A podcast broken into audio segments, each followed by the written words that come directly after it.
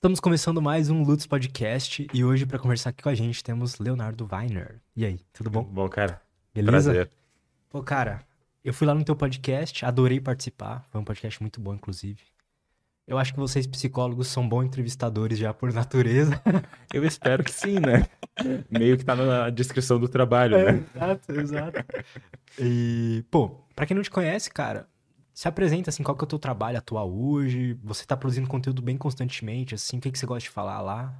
Perfeito, perfeito. Cara, primeiro eu quero te agradecer, assim, pelo convite de estar aqui falando contigo e com todo mundo aí no Lutz Podcast. Como eu te falei, entrei um pouco no mundo dos podcasts a partir do teu. Meu irmão, que ele é engenheiro, ele me mostrou o teu podcast e eu fiquei... Cara, fiz um binge, assim, assisti É? quase tudo. Eu gostei muito. Acho que tu fala de alguns assuntos muito legais. Eu acho que a forma que tu conduz também ah, ajudou muito a moldar um pouco do podcast da forma que eu faço, né? Maneiro. Então, assim, pra quem não me conhece, eu sou psicólogo. Eu sou formado lá pela PUC do Rio Grande do Sul. Ah, sou terapeuta cognitivo comportamental e terapeuta do esquema. né? Eu tenho mestrado em psicologia clínica e faço doutorado em psicologia clínica também pela PUC do Rio Grande do Sul. Ah, atualmente eu faço parte da diretoria executiva da Sociedade Internacional de Terapia do Esquema e sou membro fundador da Associação Brasileira de Terapia do Esquema. Ah, hoje eu trabalho muito com terapia cognitivo-comportamental, práticas baseadas em evidências e terapia do esquema. Então, fico dando cursos, eu também atendo bastante, atendo bastante? Ah, e, e faço pesquisa sobre o tema, né? Então, eu tô realmente pesquisando um doutorado sobre o tema. E na rede social, cara, eu falo sobre psicoterapia, falo sobre também algumas questões assim de crenças disfuncionais que a gente tem, então até da gente poder repensar sobre ah, o que é constância, o que é performance, como performance não está necessariamente relacionado ao teu valor. Então, falo um pouco sobre isso e tem o meu podcast, que é o Lendo Mentes, onde eu trago psicólogos, Muito bom, psiquiatras. inclusive. Ah, obrigado, obrigado. Trago uma galera bem diversa, assim, desde profissionais de saúde mental a profissionais, assim, de outras áreas. Falei contigo, falei com o Simon, falei com o meu tatuador também. Maneiro, então, assim, a gente cara. falou sobre tatuagem, estética, saúde mental, nutricionistas. Então, é um pouquinho disso tudo e... Cara, obrigado de novo por estar aqui. É realmente... Pô, que isso, cara, eu que agradeço. Eu que Fiquei muito, agradeço. muito feliz mesmo. Já tô consumindo teu conteúdo faz um tempo, fui lá, te conheci pessoalmente, gostei muito do, da tua visão, assim, do, do teu trabalho. E hoje eu quero entender mais, né? Porque lá eu lembro que eu ficava querendo fazer perguntas. eu falei assim, putz, deixa eu segurar pro podcast, né? Então, cara, obrigado você. Você me deu um presentinho aqui de um livro e eu também tenho um presente pra tu. Ah, obrigado, cara. Obrigado, obrigado. Não Roupinhas da precisava. Já, já consumo também, né? Já? Então, assim, Cara, então, brigadão. diga se eu tô mentindo ou não. É a melhor camiseta que você já usou na É a vida. melhor de todas. É, eu uso pra correr, eu uso pra academia, eu uso pra ir viajar, pra tudo, né? Então, assim, e não perde a cor.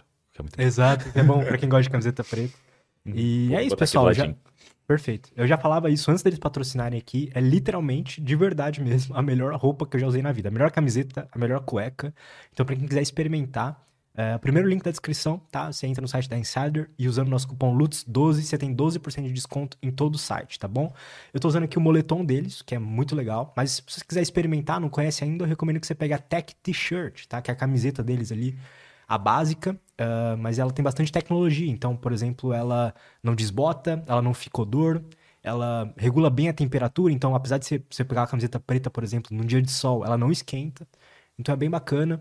Ah, ela, você pode, sei lá, botou na bolsa, ficou amassada, botou na, botou na, na gaveta, ficou amassada. Você tira, bota no corpo, 5, 10 minutinhos ela desamassa sozinha no corpo. Não me pergunte como, só sei que funciona. E é isso. O primeiro link da descrição é o site da Insider, beleza? Eu gosto muito da Tech T-shirt e gosto muito da cueca também, pra quem quiser experimentar. Vamos lá. Cara.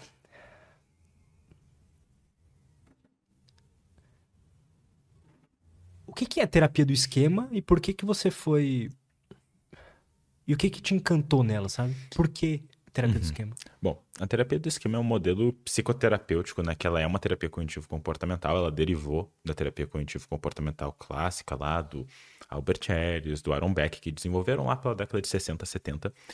E ela é uma, um modelo psicoterapêutico, uma TCC avançada. Avançada não quer dizer que ela é melhor que a outra. Ela quer dizer que ela avança em alguns temas que a TCC clássica não buscou trabalhar tanto num primeiro momento. Interessante. Então, assim, quais são esses, esses temas, né? Principalmente um foco maior na infância e no desenvolvimento das pessoas e como isso vai acabar desenvolvendo personalidade e, e, querendo ou não, transtornos de personalidade, e também uma ênfase maior na, nas emoções, então um trabalho mais focado em emoções e também no aspecto da relação uh, entre terapeuta e paciente. Então, o vínculo terapêutico ganha uma força ainda maior e ganha uma, um, um foco ainda maior.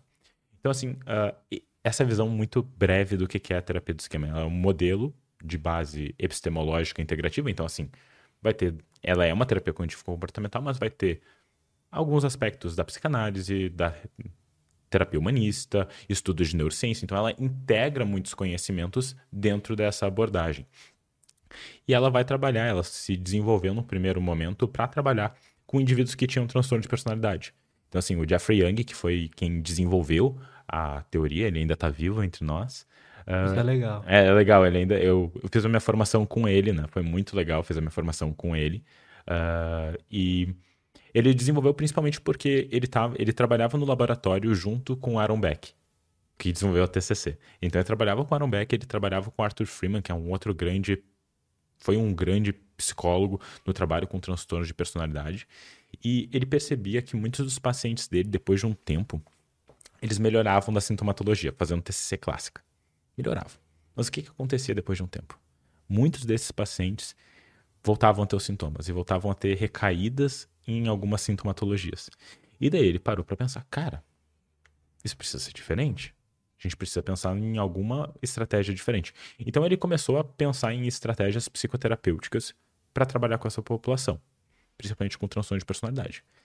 Ele foi testando várias coisas, porque ele também tem uma história de ele ter sido paciente de várias linhas teóricas, então ele foi integrando algumas coisas que Legal funcionaram isso. também para ele e foi dentro do modelo cognitivo. Tanto que a terapia do esquema, ela se chama terapia do esquema hoje, mas ela já se chamou terapia cognitiva focada em esquemas. Então esse era o, foi o primeiro nome que foi desenvolvido da terapia do esquema.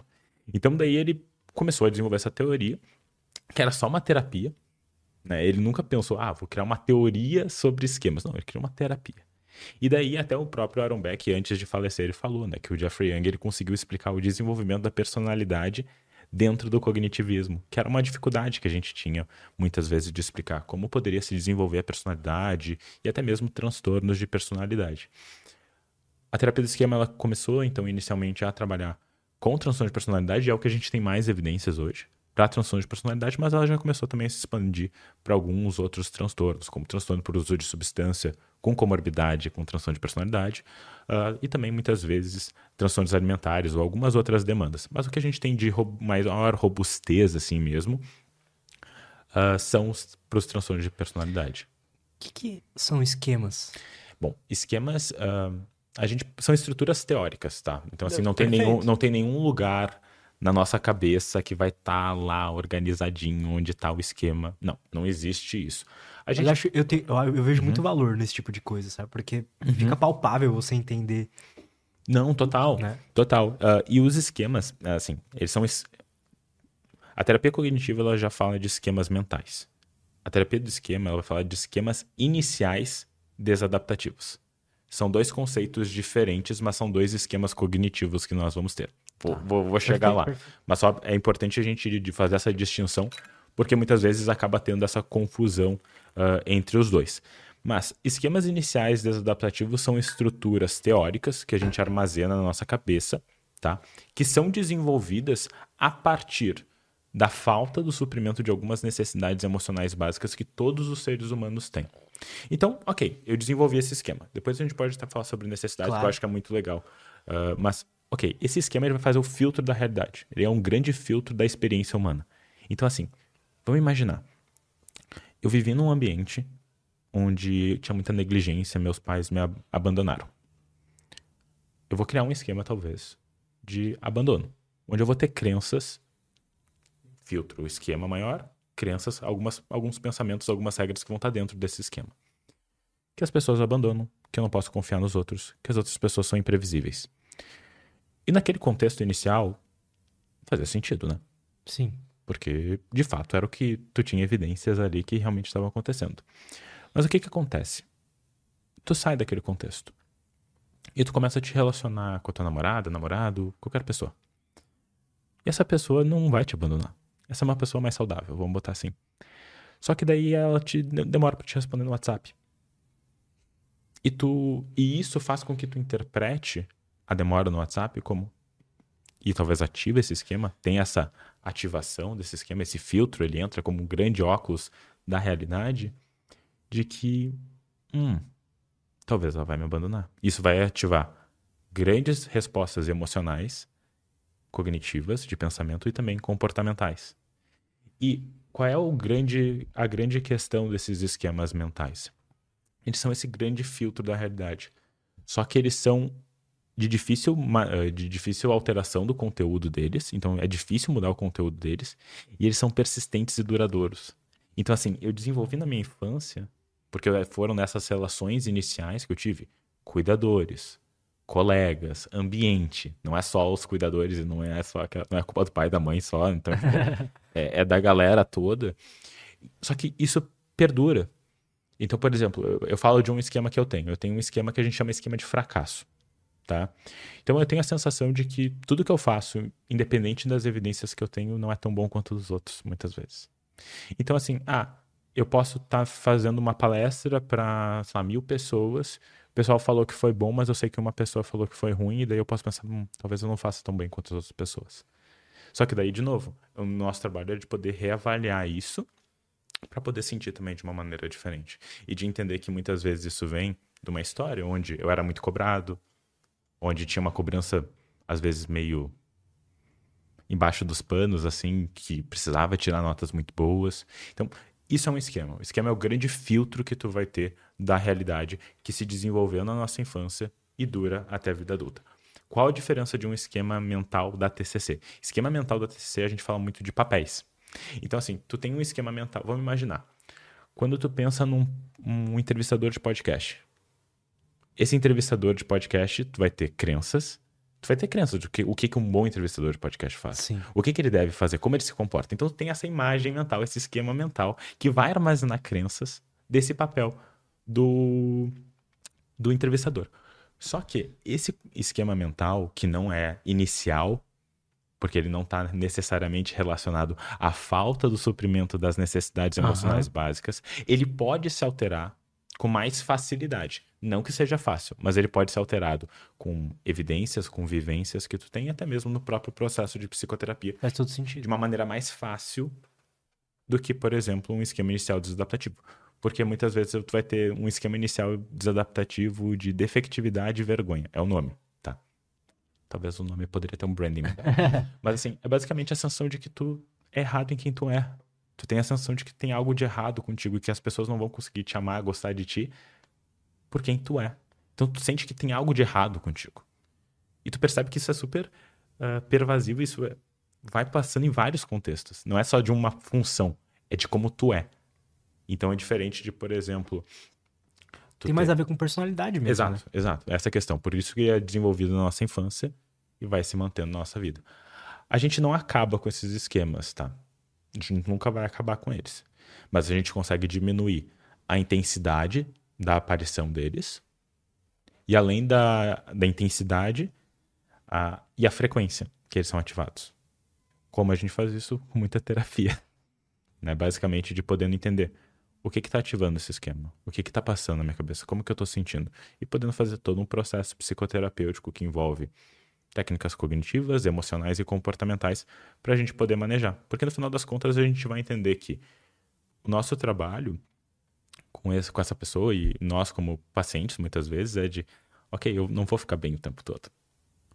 Mas é de eu entender o que, que isso está dizendo e quanto que isso realmente está relacionado com a realidade. Quanto que isso é real, né? Caraca.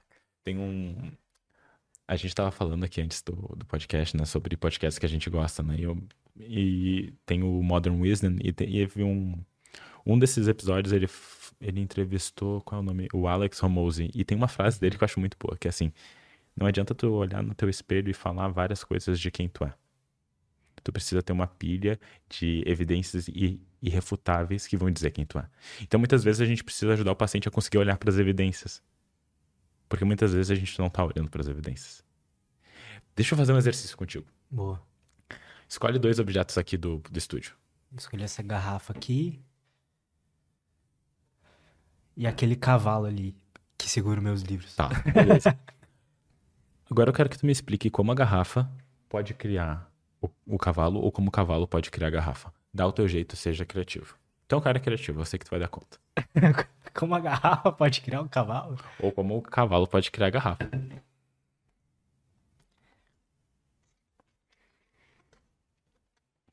Eu posso derreter essa, essa, essa, essa garrafa aqui e moldar ela em qualquer coisa. Uhum. Né? Então, serve esse exemplo? Perfeito. O cavalo. Acho que eu usaria o mesmo exemplo, talvez. Tá. Né? Perfeito. Ele é um plástico, sei lá. Perfeito. Agora deixa eu fazer uma, a pergunta seguinte. Tem lógica essa minha pergunta de como um cria o outro? Na teoria, sim. Não. Mas tu conseguiu explicar, né? Sim. Então a tua cabeça ela consegue explicar basicamente qualquer coisa. Nosso cérebro consegue criar narrativas para tudo. Então vamos pensar. Se eu vivi num ambiente que era abusador, negligente, como é que eu não vou criar uma história de que as outras pessoas são assim em todos os outros contextos? É óbvio que a gente vai criar isso. Faz parte. Só que a questão é, não é porque eu expliquei que a caneca criou o cavalo que tem lógica essa explicação. Então, é, é quase como uma coisa. Nem tudo que tu pensa é verdade. Nem tudo que tu sente tá realmente relacionado com a realidade. E a gente precisa repensar e rever o que tá acontecendo. Ok, eu estou ansioso. Ansioso com o quê? O que isso tá me indicando? Será que essa minha avaliação do que tá acontecendo aqui tá de fato relacionado com, com esse gatilho? Se sim, bom, talvez faça sentido. Se não, o que está acontecendo? Qual é esse processamento que está ali por detrás? O, o grande problema, me corrija se eu estiver errado, é quando a gente. Quando a realidade nos dá um sinal que faz muito sentido aquele, aquele sei lá, um pensamento uh, de fracasso, uhum. por exemplo. Né? Então, quando a realidade chega e te coloca um, um, um elemento ali que que vai que corro, coloca na tua cara, é. Uhum. Mas, mas aí essa é a questão, né, Lutz? Pessoas vão abandonar, pessoas não vão te suprir emocionalmente, tu vai fracassar. É também uma questão de aceitação radical que a realidade ela é assim, mas não é porque tu vai fracassar numa atividade qualquer que tu vai ter um, um fracasso, sei lá. Cara, por exemplo, eu sou terapeuta. Já tive pacientes que abandonaram o tratamento. Todos os terapeutas já tiveram isso. Mas se eu botar na minha cabeça que ao abandonar um tratamento isso quer dizer que eu sou um fracasso? Não. Talvez tu vai ficar triste. E tu pode ficar triste. Eu acho que essa é a questão. Não tem problema tu ficar chateado com, com a situação que aconteceu naquele momento. Mas é de entender. Será que isso realmente fala de quem eu sou? Será que isso realmente fala? Ok, eu fracassei nisso, mas será que isso diz que eu sou um fracasso que eu vou fracassar em todas as minhas outras atividades no futuro? Ou é que essa atividade X que não deu certo. Ou essa pessoa X que não deu certo e que me deixou e que me abandonou. E, bom, será que eu quero me relacionar com esse tipo de pessoa no futuro? Como é que eu posso estar pensando nos meus próximos parceiros, por exemplo? Ou, ah, não estou dando certo num determinado trabalho.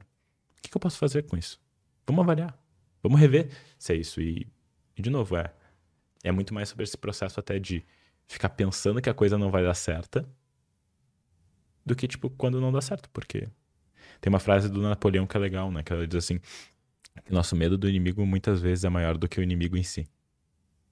Então, assim, é o medo de que eu possa vir a fracassar acaba fazendo com que eu tenha determinadas ações. Porque quando tu erra, tu já deve ter errado na vida.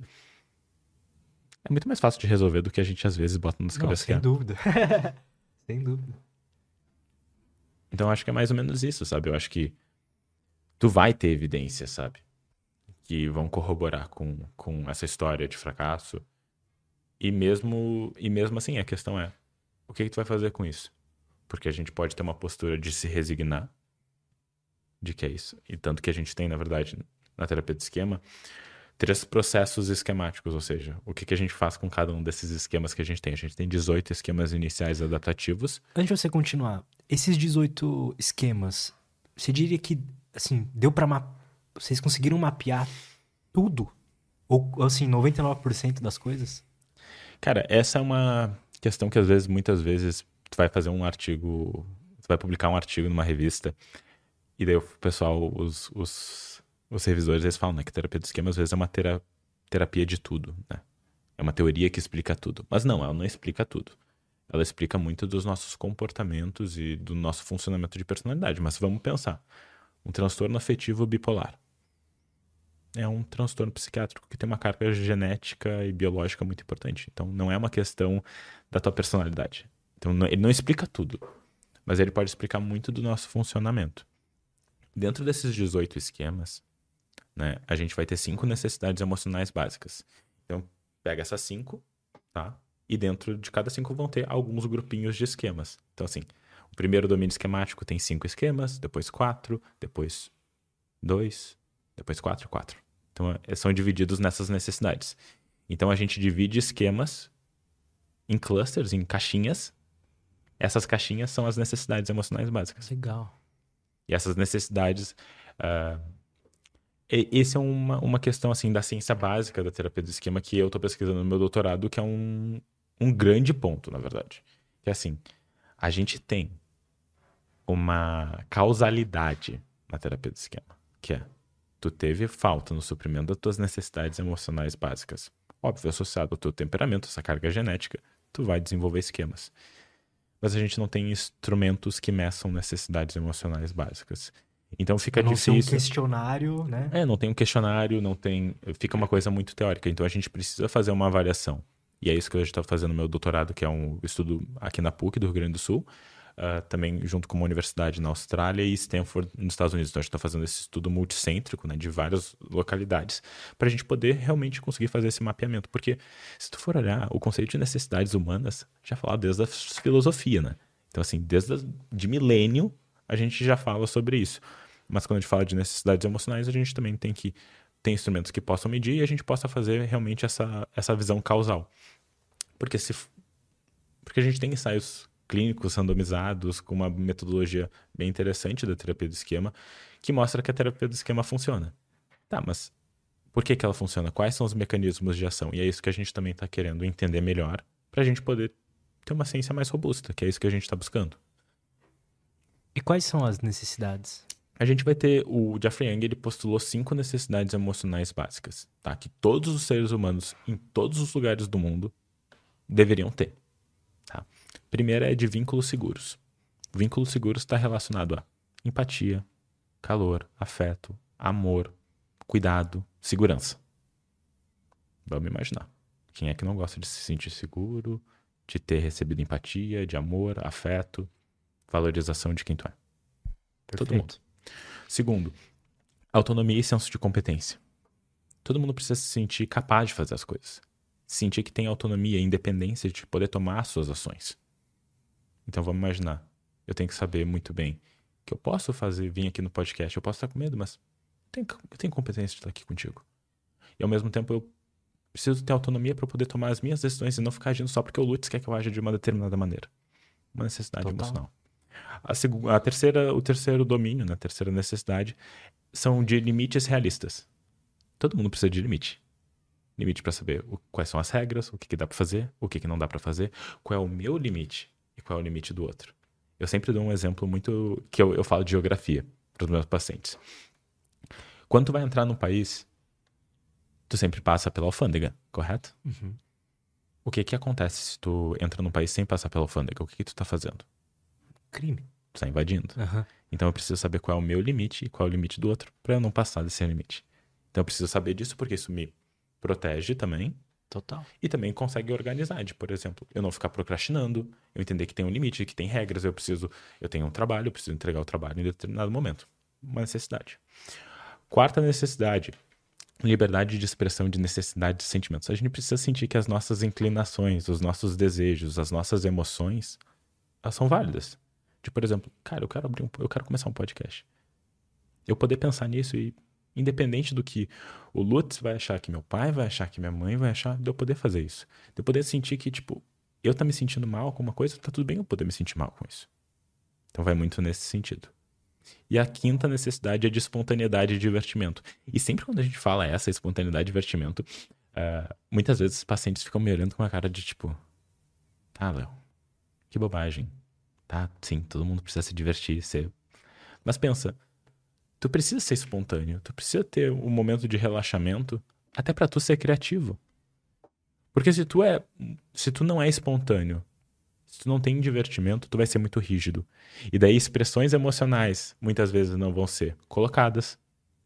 Então tu fica muito inibido, tu fica muito inflexível. E o que está relacionado com inflexibilidade psicológica? Aumento do desenvolvimento de psicopatologias. Então, quanto mais flexível, quanto mais flexibilidade psicológica a gente tem, isso está relacionado com uma maior saúde psicológica. Então, uh, muitas vezes essa última necessidade ela é vista como ad hoc, ou seja, posterior. Mas ela não é posterior, ela é uma necessidade tão válida quanto as outras. E que ela está relacionada à criatividade, ou, por exemplo, vamos imaginar, tu está com um problemão assim financeiro. Tu precisa ser criativo para tu poder pensar em como eu vou lidar com isso. Isso está relacionado a essa necessidade emocional básica. E se colocar isso na infância, né? Pô, completamente. Não é importante tu ver as crianças podendo brincar, correr. E o que, que é uma criança que não tem esse espaço de espontaneidade, que não tem esse espaço de divertimento? Você vê que é aquela criança que. Tipo, rígida, né? Rígida e que cresce, aquela pessoa né, que uhum. não, não, consegue se comunicar. Que tem muita dificuldade, né? E muitas vezes, assim. Às vezes, cuidadores, né? Não falo pai e mãe, mas cuidadores, assim, vão botar um monte de tarefa e às vezes as tarefas que as crianças não querem fazer. E ok, não tem necessariamente um grande problema nisso, mas é de entender também que tem que ter esse espaço para poder ser criança, para poder se divertir, poder explorar e tudo mais. Que assim, eu me lembro quando foi no podcast que tu falou, né, da questão de criatividade, de é muito importante a gente poder fazer isso. Então são essas as cinco necessidades. Elas são não existe uma que é mais importante do que a outra, mas a gente consegue ver que algumas estão mais relacionadas a esquemas que vão ser primários e outros secundários, que muitas vezes vão funcionar como respostas a outros esquemas. Como assim? Como assim? Vamos lá. Se eu tenho um abandono, um esquema de abandono, uma sensação de que eu vou ser abandonado, eu posso ter uma resposta, vamos pensar, de subjugação, que daí está falando do quarto domínio esquemático dessa necessidade de liberdade de expressão. Eu vou me subjugar tudo que tu quiser para tu não me deixar. Então é tipo, acaba vindo como uma estratégia para eu não sentir esse abandono. Tô falando isso muito pra gente entender assim, existem essas necessidades, elas são postuladas 1, 2, 3, 4, 5. Não tem uma necess necessariamente uma valência de qual é mais importante que a outra, mas elas também são desenvolvimentais. Vamos pensar, uma criança de 4 meses, ela não precisa de espontaneidade e divertimento. Ela só precisa se sentir cuidada, querida. Então tem uma questão de desenvolvimental aí também. Porque assim, a partir dos nossos três, quatro, três anos ali, que daí todas essas necessidades já vão estar tá mais em, em voga. Daí, por exemplo, ah, quando a criança começa a aprender a mentir, que isso normalmente vai entre os 8, 10, 11 anos ali, que é normalmente quando a gente aprende a fazer isso uhum. mesmo. Daí os limites acabam sendo mais importantes. Então é da gente entender que todas essas questões elas vão tendo momentos onde a gente vai ter que uh, organizar. E daí eu me lembro que eu fui fazer minha formação, né? E daí eu Achei que tinha uma pergunta muito inteligente para fazer pro Yang. Não era tão inteligente assim, mas tudo bem. Eu perguntei, tá, mas vamos supor que a gente tem os cuidadores perfeitos. Que eles suprem todas as nossas necessidades do jeito perfeito. Não, não existe isso, tá, gente? Então, assim, só pra. Se você é pai, mãe, cuidador, você vai falhar em algum nível e tá tudo bem. É ser suficientemente bom. É isso que a gente quer. Ter essas necessidades suficientemente bem supridas. Isso vai desenvolver um funcionamento saudável. Não perfeito, saudável. Eu perguntei para ele, ah, se tivesse cuidador perfeito, a pessoa não vai ter esquemas, ela vai ter essas necessidades super supridas. Ele falou, e o contexto, Léo? Quando ele for para a escola? Quando ele for falar com os amiguinhos? É inevitável. É inevitável, cara. Porque todo mundo tem marcas. E se a gente for olhar, eu gosto de falar isso, né? Se tu for olhar comportamentalmente, terapia do esquema nada mais é que tu aprende determinados tipos de comportamento, eles são reforçados na tua vida inteira. Tipo, tem um padrão ali de abandono e tudo mais, tu aprende a lidar com isso, e isso acaba sendo reforçado, tu acaba usando isso na tua vida inteira. Então a questão é de tu poder reaprender também sobre essas coisas e poder sentir de uma maneira diferente. Não necessariamente um, um, esquema ele é ruim ou bom, né? Eles são estruturas teleonômicas, o nome só é bonito, tá? Mas é que elas não são boas ou ruins a priori. Elas dependem de um contexto. Dependendo do contexto. Sempre é contextual. Sempre é contextual. Porque, pensa aqui comigo. Vamos imaginar, vai pegar aquele exemplo que a gente falou ali do da caneca, da, da garrafa e do, do, do cavalo e que a gente falou desse ambiente abusador, negligente. Cara, se tu vive num ambiente abusador, tu desenvolver um esquema de desconfiança de que as outras pessoas podem te machucar ou podem te abusar, é saudável, né? Tu fica hipervigil, tu te prepara para isso. Tu tá preparado, tu tá ah, eu sei que quando meu pai chega e quando ele bate o copo de determinada maneira, isso pode vir. Só que qual o problema? É quando tu sai daquele contexto e tu ainda sente isso. Porque daí tem outras informações que não estão condizentes com isso e que tu vai interpretar daquela forma. O problema é como.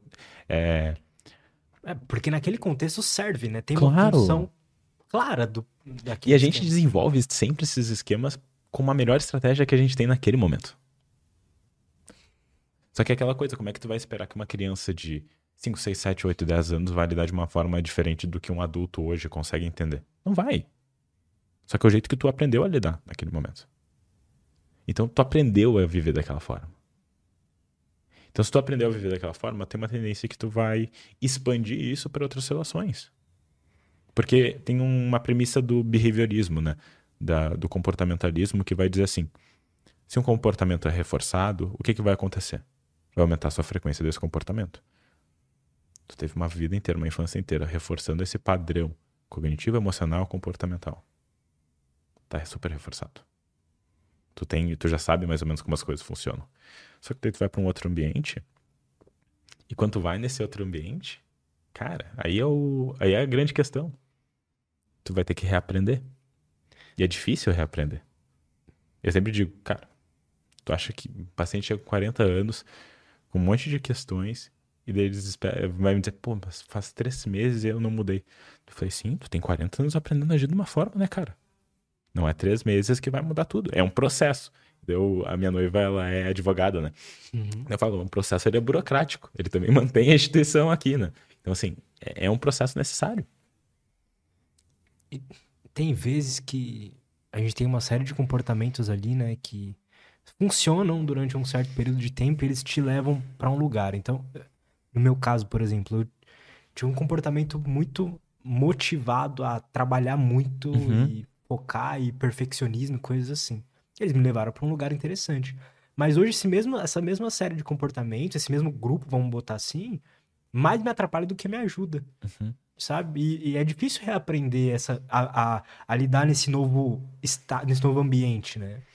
Com certeza. É, é que é, entra naquela questão. Tu, tu também teve teus, as tuas recompensas de agir dessa forma. Exato. E, e daí entra muito numa questão assim de tu poder conseguir ter essa avaliação de cara, isso não tá funcionando mais para mim da forma que funcionava. Então eu vou precisar rever isso. E, e cara, é super difícil a gente fazer isso. Porque eu gosto de fazer uma certa comparação com o start on, start off do carro, sabe? Uhum. Ou o interruptor. Talvez tu vá usar isso ainda. Em algum contexto vai funcionar. Mas não é todos os contextos que isso funciona. Porque assim, vamos imaginar tu super crítico contigo, super exigente contigo. Bom, talvez num ambiente de trabalho, no, quando tu vai fazer uma coisa que precisa ser super detalhista, tu vai ter que ser mais criterioso. Mas vamos imaginar que tu tá no domingo de tarde com a tua noiva, de boa, que a, o trabalho da tarde no domingo é assistir um Netflix e ver um filme. Vamos imaginar. E tu tá te cobrando porque tu não tá fazendo outra coisa. Aí tá o problema. Tá ligado no momento que não é pra estar tá ligado. Então é a gente aprender a ligar e desligar. Ligar e desligar. E é super difícil. Mas assim, a gente aprende e muitas vezes vai nos trazer bons resultados. Mas eu sempre faço uma pergunta assim: a custo de quê? Qual é o custo? Qual é o custo que isso está trazendo para ti hoje? tu funcionar dessa maneira, com esse mesmo funcionamento, com essa mesma, com esse mesmo raciocínio. Sempre tem um custo, né? É, e às vezes o custo é grande demais.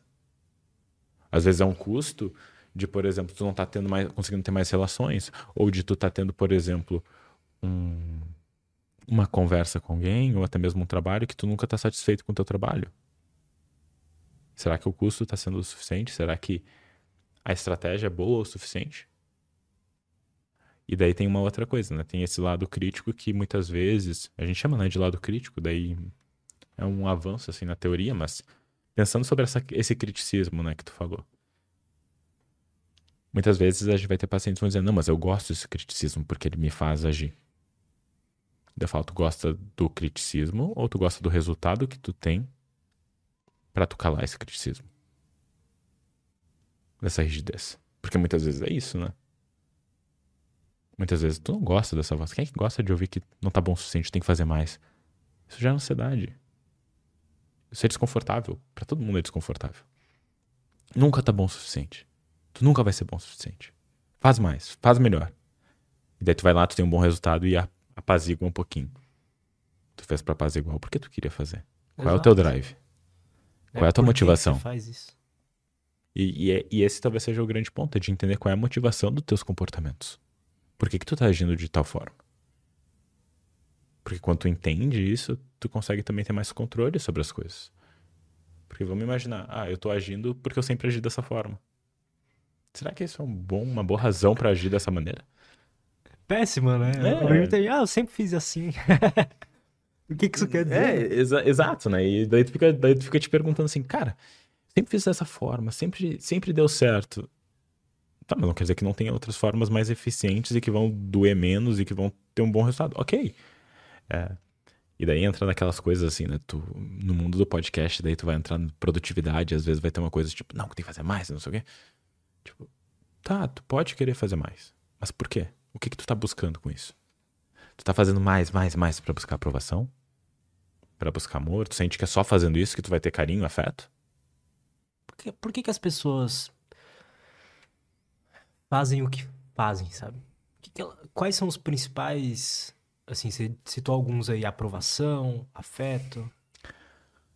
Dentro da terapia do esquema, assim, tem várias várias teorias sobre motivação e motivação de comportamento, né? Então, assim, existem várias explicações por que, que as pessoas agem de certa forma. Se a gente for orar de uma maneira evolutiva, pode ser para sobreviver e repro reproduzir. Total, é. é. Então, tipo, a gente pode olhar de uma maneira muito evolucionista e a gente pode chegar nessa forma. Na terapia do esquema, tem uma maneira que a gente pode olhar, que assim, todos os nossos comportamentos, eles são para as necessidades emocionais básicas. É uma forma de ver também a gente pode estar tá fazendo tudo para ter essas necessidades emocionais básicas supridas. Por exemplo, eu estou vindo aqui porque eu quero me sentir validado, me sentir competente e tudo mais. Posso estar fazendo isso porque isso está relacionado aos meus valores e, consequentemente, isso está relacionado àquele segundo domínio de eu me sentir competente, autônomo e bom no que eu estou fazendo, por exemplo. É uma possibilidade. Ao mesmo tempo, eu posso estar agindo para eu não sentir a dor de não ter uma necessidade emocional básica não atendida. Então vamos imaginar que. Vamos imaginar assim: ah, por que, que a pessoa não sai, não sai de casa? Porque eu não quero sair de casa, porque se eu sair de casa eu posso ser frustrado e daí eu posso não ter um relacionamento. Vamos imaginar, né? Convidaram para ir numa festa. Uhum. Não, não vou sair. Por que não? Ah, não vou porque, tipo, ah, não vou conseguir ficar com ninguém, não vai ser legal, vai ser uma festa chata tô fazendo isso, eu tô evitando sair para eu não sentir a dor de ir na festa e de repente ser rejeitado. Uhum. Então, é, pode ser mais ou menos dessas duas formas. Ou tu tá agindo para ter tuas necessidades emocionais básicas supridas, ou para tá, pra não sentir a dor delas não serem supridas. E daí eu sempre faço uma pergunta. É uma pergunta meio desgraçada, assim. eu, eu admito, assim, eu faço para meus pacientes normalmente na primeira sessão. Eu falo assim: Deixa eu fazer uma pergunta agora. Normalmente eu faço mais pro final da sessão. Mais pro final da sessão, em geral, é uns 35 minutos, tá, pessoal? Não é o último minuto de sessão, porque a gente tem que dar tempo para fazer o trabalho. Mas é assim muitas vezes de, cara, agora na tua vida, o que que tu precisa agora na tua vida? E daí Essa o é paciente, é boa, e daí o paciente vai pensando várias coisas e às vezes vai vir um paciente vai dizer e vai falar direto, ah, preciso de colo, carinho, afeto. Pô, falando primeiro domínio ali esquemático total e tu já sabe mais ou menos o que tá falando. Alguns vão olhar para ti e vão falar, dinheiro. Eu, tá, dinheiro por quê? O que, que o dinheiro vai te trazer? Ah, Léo, vai me dar liberdade, vai me dar tranquilidade. Quinto domínio e segundo domínio. Tô falando de autonomia, independência e de liberdade, sei lá, para poder ir na praia e ficar tranquilo. Falou dessas duas necessidades. E daí vai vir o, a terceira resposta, assim, que muitas vezes vai vir, que é, não sei. Eu, eu sempre respondo. Vamos, vamos fazer o exercício. Vamos. Eu te falo isso, tu diz, não sei. Vamos dizer. Eu realmente diria não sei. Se Tá. você me perguntasse. Então, eu vou- então vamos lá. Não sabe? Não sei. Como é que é pra ti não saber o que tu precisa na tua vida agora? Já me causou mais angústia e por conta disso eu já eu acabava criando coisas pra fazer. Uhum. Mas hoje em dia eu não me importo tanto. Uhum. Eu acho que é importante a gente poder pensar sobre o que que tu precisa, porque no, no momento que a gente entende o que tu precisa, muitas vezes os teus, as tuas ações e os teus comportamentos eles vão estar mais direcionados porque Total. realmente é necessário. Vamos pensar, eu vim aqui no teu Total. podcast hoje, tu me deu o endereço. Se tu não me desse o endereço, eu ia botar no Waze, eu ia andar no Waze e ia ter várias ruas, vários caminhos. Mas quanto que realmente ia estar direcionado porque eu preciso? Será que eu ia chegar aqui onde eu preciso? Como eu conheço zero de São Paulo, provavelmente não. Total. Mas tu entende? E, e essa é a questão. No momento que tu entende o que tu precisa, tu consegue ter ações que vão estar mais direcionadas a isso. E, e é super difícil. E, e eu sempre falo isso.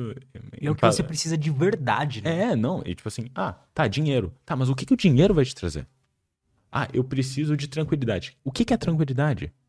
Então, às vezes, muitos terapeutas eles ficam nessa primeira pergunta e pegam a primeira resposta do paciente e levam isso como, como lei.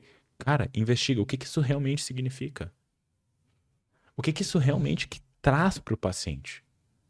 E daí tá, a pessoa tá evitando. Cara, faz sentido a pessoa evitar. Ela tá com medo de sentir dor. Ninguém quer sentir dor. Sentir dor é ruim. Ponto. Existem dores que são necessárias, mas não é agradável. Então, no momento que tu entende o que tu precisa, tu realmente entende o que tu precisa, tu vai ter um funcionamento diferente. Às vezes é, eu preciso lidar melhor com o meu criticismo. Eu me critico muito. Eu me sinto que eu não sou bom o suficiente. Então é, pô, vamos trabalhar com isso. Vamos tentar entender como é que. Talvez tu nunca vai te sentir o cara e talvez quão saudável é isso de tu te olhar no espelho de manhã e tu olhar. Tu é o cara. É, tu é o exato. cara. Será que isso é saudável? Não. Ou isso não tá falando de uma outra psicopatologia? Exato. Então, assim, talvez é uma questão de entender que tu tem o teu valor. Que tu tem um, um- Pode ter um funcionamento saudável independentemente disso. É correto afirmar que o nosso objetivo é suprir, então, as necessidades emocionais básicas? É que elas estejam supridas? Suprir elas ou aprender a lidar com a falta delas. Interessante. Os dois. A gente tá sempre buscando elas, mas a verdade irrefutável da vida é que tu vai ter momentos na tua vida onde tu não vai estar sendo suprido. E um bom indício de um funcionamento saudável é quando tu não tem elas bem supridas e tu consegue lidar com isso. Tu consegue lidar com isso de uma forma que tu não é agressivo com os outros, tu não é desrespeitoso com os outros, que tu age de uma maneira saudável. Porque essa é a verdade. Cara, vamos, vamos imaginar, tu tá num relacionamento. Vai ter momentos que o teu parceiro ou tua parceira não vai te suprir. Essa é uma verdade. Vai, é, vai ter momentos que tu vai estar na tua carreira que tu não vai ter o, o desfecho, o resultado que tu quer. Mas é como tu vai lidar com isso. É como tu vai lidar com essa falta. É como tu vai lidar com essa dor que vai vir e poder sentir ela. Eu me lembro muito. Tava falando de podcasts, né? Eu lembrei de uma entrevista do Chris Bumstead, o C-Bum. É, e, e perguntaram pra ele qual era. Como é que era a mentalidade de vencedor dele. E eu achei, assim. Se vocês puderem assistir esse podcast, assistam, que é dele com, no Modern Wisdom. Modern Wisdom, né? Porque eu já sabia que ele era um cara muito. Óbvio, sendo quatro vezes Mr. Olympia, a gente já começa a entender muito do funcionamento da pessoa, de tipo, o cara tem que ser muito dedicado e tudo mais, vai sacrificar muitas coisas. Mas eu fiquei surpreso, assim, Lutz, de verdade. A inteligência emocional daquele cara. A inteligência emocional, quão maduro emocionalmente ele era. O que que isso quer dizer? Porque daí, falando, né, o, o outro Chris perguntou pra ele, né, qual é a tua mentalidade de vencedor? E daí ele falou, ah, muitas vezes quando a gente pensa numa mentalidade de vencedor, a gente vai pensar na mamba mental lá do Ah, Kobe, de fazer mais e mais e mais, ou acordar às quatro da manhã e não sei o quê. E ele falou assim, a minha mentalidade de vencedor é assim, eu vou fazer o máximo que eu posso, mas eu tô ok com perder.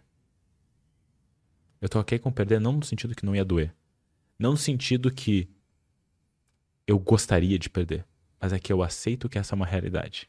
Eu aceito que essa é uma possibilidade e que isso não vai mudar o meu valor de pessoa porque eu perdi. Existem outras coisas que são importantes. Tem o Chris, que é namorado, que é filho, que é empreendedor. E isso é muito interessante, porque às vezes a gente associa muitas vezes a falta de algo com o nosso valor, com quem a gente é. Um estado, uma situação com quem a gente é. E a gente normalmente é muito mais do que isso. Né? Então, assim, é... E, e, eu fiquei bem surpreso, assim, quando eu escuto. Foi uma ótima resposta dele. Né? E achei, achei muito madura, assim, de... porque, assim, cara, eventualmente talvez ele vai perder.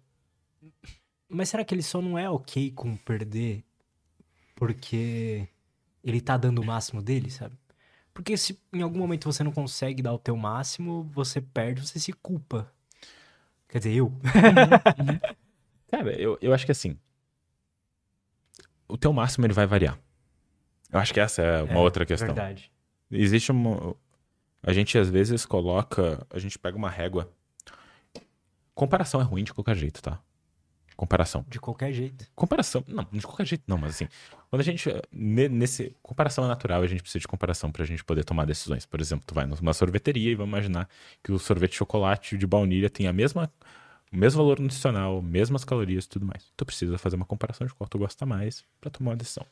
Mas quando a gente pensa nessa questão, assim, por exemplo, de performance, eu me comparar contigo, que tu faz o podcast há 200 anos, e eu faço há 4, 5 meses, é injusto é injusto eu me comparar contigo. É, é lógico. É, exato. É uma comparação, é uma régua que não, que não condiz, que não bate. Mas a mesma coisa é, por exemplo, eu com a minha performance. Por exemplo, eu jogo tênis. Eu joguei tênis quando eu era criança, adolescente, eu competi. Tênis é um esporte muito frustrante. Muito frustrante, porque assim. É muito difícil, né? É cara? É muito difícil, tem muitas variáveis que tu não controla, tu não controla teu adversário. Então, assim, é muito complicado. E tem uma outra coisa a tua performance ela flutua muito de um dia para outro. Tem alguns estudos que mostram como a performance realmente ela pode flutuar bastante. Só perde para golfe em termos de flutuação de performance. Caramba. É, é meio bizarro, assim. É, ver esse estudo há muito tempo. Pode ter mudado, pode ter vários outros estudos. Por eu não... que será, né? É porque é, é um esporte muito difícil e é muito mental. Né? Então, assim, entender que o teu melhor, ele vai variar todo dia, é importante, porque tu vai dar o teu melhor. E se tu, tu estiver dando o teu melhor, muitas vezes tu vai ficar ok contigo. Mas é, ah, hoje eu. Vamos imaginar, tu queria escrever cinco páginas. Tu escreveu três, mas foi o máximo que tu conseguiu. Por que tu vai comparar com o dia que tu tava bem que tu conseguiu escrever sete? Será que não é uma questão de também poder aceitar que a gente vai ter dificuldades em alguns dias? E eu não falo isso numa questão assim meio poliana de tipo, ah, que performance não é importante, ou de tipo, ah, que a gentileza vai resolver todos os problemas. Não. Mas é que se tu consegue ser gentil contigo nisso, provavelmente no outro dia tu também vai estar melhor para conseguir fazer mais. É porque daí, tipo, tu vai ficar forçando uma coisa, como é que tu vai estar te relacionando com aquela tarefa que tu tá fazendo? É que também a gente se engana, porque é possível a gente diminuir va a, a, variação, né? Sim. De, tipo, uma varia, sei lá, uma variação emocional, uma variação mental. É uhum. É possível a gente diminuir essa variação de um dia pro outro, sei lá, dormindo bem, fazendo essas coisas. Mas uhum. quando você percebe que mesmo que você faça tudo certinho, e mesmo assim as coisas desandam, tipo, você faz tudo certinho. Um dia você acorda, você não tá com criatividade nenhuma, você tá querendo procrastinar uhum. e tudo mais. É nesse dia você tem que falar, tá, isso aqui é normal, né? Uhum. Porque é muito fácil chegar, tá, puta, mas aquele dia eu tava assim, eu deveria estar de outra forma. Não, né? Você não deveria nada. Cara, flutuações são normais, a gente tem flutuações no nosso dia a dia e é aquela coisa. Sim, a gente tenta. A gente pode tentar controlar todas as variáveis, dormir no horário certo, acordar no horário certo, comer a comida certa. Mas mesmo fazendo isso, por exemplo, tu é um cara que eu sei que avalia teu sono, né? Sim. Mesmo fazendo tudo certo, não tem os dias que tu dorme pior? Sim. e, e, na, e na nossa cabeça é assim, vão ter dias que a gente não vai funcionar tão bem. Vai ter dias que a gente vai estar mais vulnerável, talvez. E tá tudo bem. A questão é entender, a gente quer diminuir. Vamos pensar num gráfico, a gente quer diminuir a amplitude. Mas não quer dizer que não vai ter variação. Vai ter. Então, assim, eu falei do tênis. Cara, o Novak Djokovic, o maior tenista de todos os tempos, discutivelmente. Ele tem uma variação de performance. Claro Considerável. Mas é muito menor do que, por exemplo, um cara que é número 100 do mundo vai ter. Entendo. Então, assim, tipo, tu tenta diminuir. Mas tu vai ter flutuações. E ele fica brabo também na partida. Perdeu pro número um do mundo, que é o Alcaraz, que é um guri de 20 anos, e destruiu a raquete em Wimbledon. Então, assim, acontece. E a, qual é a grande coisa que falam do Djokovic? A mentalidade dele, de como ele é focado e como ele consegue botar. E é bem isso, tipo, ele estourou a raquete no outro momento, ele voltou. Voltou pra partida normal. Essa é a grande Legal questão. isso, né? Porque a gente não tem controle sobre o estourar raquete. A gente vai estourar. É, E, e- e a questão, né, cara, é de a entender vai que ficar brabo. tu vai ficar brabo, tu vai ficar triste, tu vai ficar feliz. Mas é tu poder voltar pra um outro ponto depois. É dar essa dar espaço pra expressar isso, mas poder voltar. Porque o que acontece se tu não dá espaço para as tuas emoções? Uma velha, é uma velha panela de pressão. Vai prendendo, prendendo, prendendo, prendendo, prendendo, uma hora estoura. Isso realmente é um, é um, um fato, assim? Porque isso é o que a gente ouve falar, né? Cara, a gente É observável isso. Claro, no sentido assim, cara, a inibição emocional está relacionada à inflexibilidade psicológica. E a inibição emocional, ela muitas vezes está relacionada a algumas psicopatologias. Então, assim, a gente precisa expressar as nossas emoções. Expressar as nossas emoções não quer dizer que tu vai ficar brabo contigo, eu vou gritar na tua cara. Não, tu pode aprender a regular a- as tuas emoções. Mas a inibição emocional pode ser uma estratégia disfuncional para lidar com as Perfeito. emoções. Então, assim, é, é uma sabedoria, é uma habilidade tu aprender a lidar com as tuas emoções. Tu ter habilidade para lidar com elas. Porque elas não são ruins. Elas não são ruins. Pode ser desconfortável sentir elas. Mas elas não são ruins. Ela não tem esse caráter de boa ou ruim. Elas podem ser confortáveis e desconfortáveis. É mais ou menos isso. Cara, já quero fazer várias perguntas, mas a gente pode fazer uma pausa rapidinho? Claro. Só pegar mais uma água Vai lá, ali bem no tranquilo. banheiro e a Bem já tranquilo. volta. Bem tranquilo. Você tava falando que gosta do meu podcast, né? Eu acho... Eu tenho o esquema de que eu acho impossível alguém gostar. Por quê? Eu não me acho bom Uhum. o suficiente, sabe? É... Deixa eu te fazer uma pergunta em relação a isso. Tu consegue me dizer quantitativamente o que, que seria bom o suficiente? Não, porque o... quantitativamente acho que não é a forma que eu uso pra enxergar. E qualitativamente? Eu acho que tem.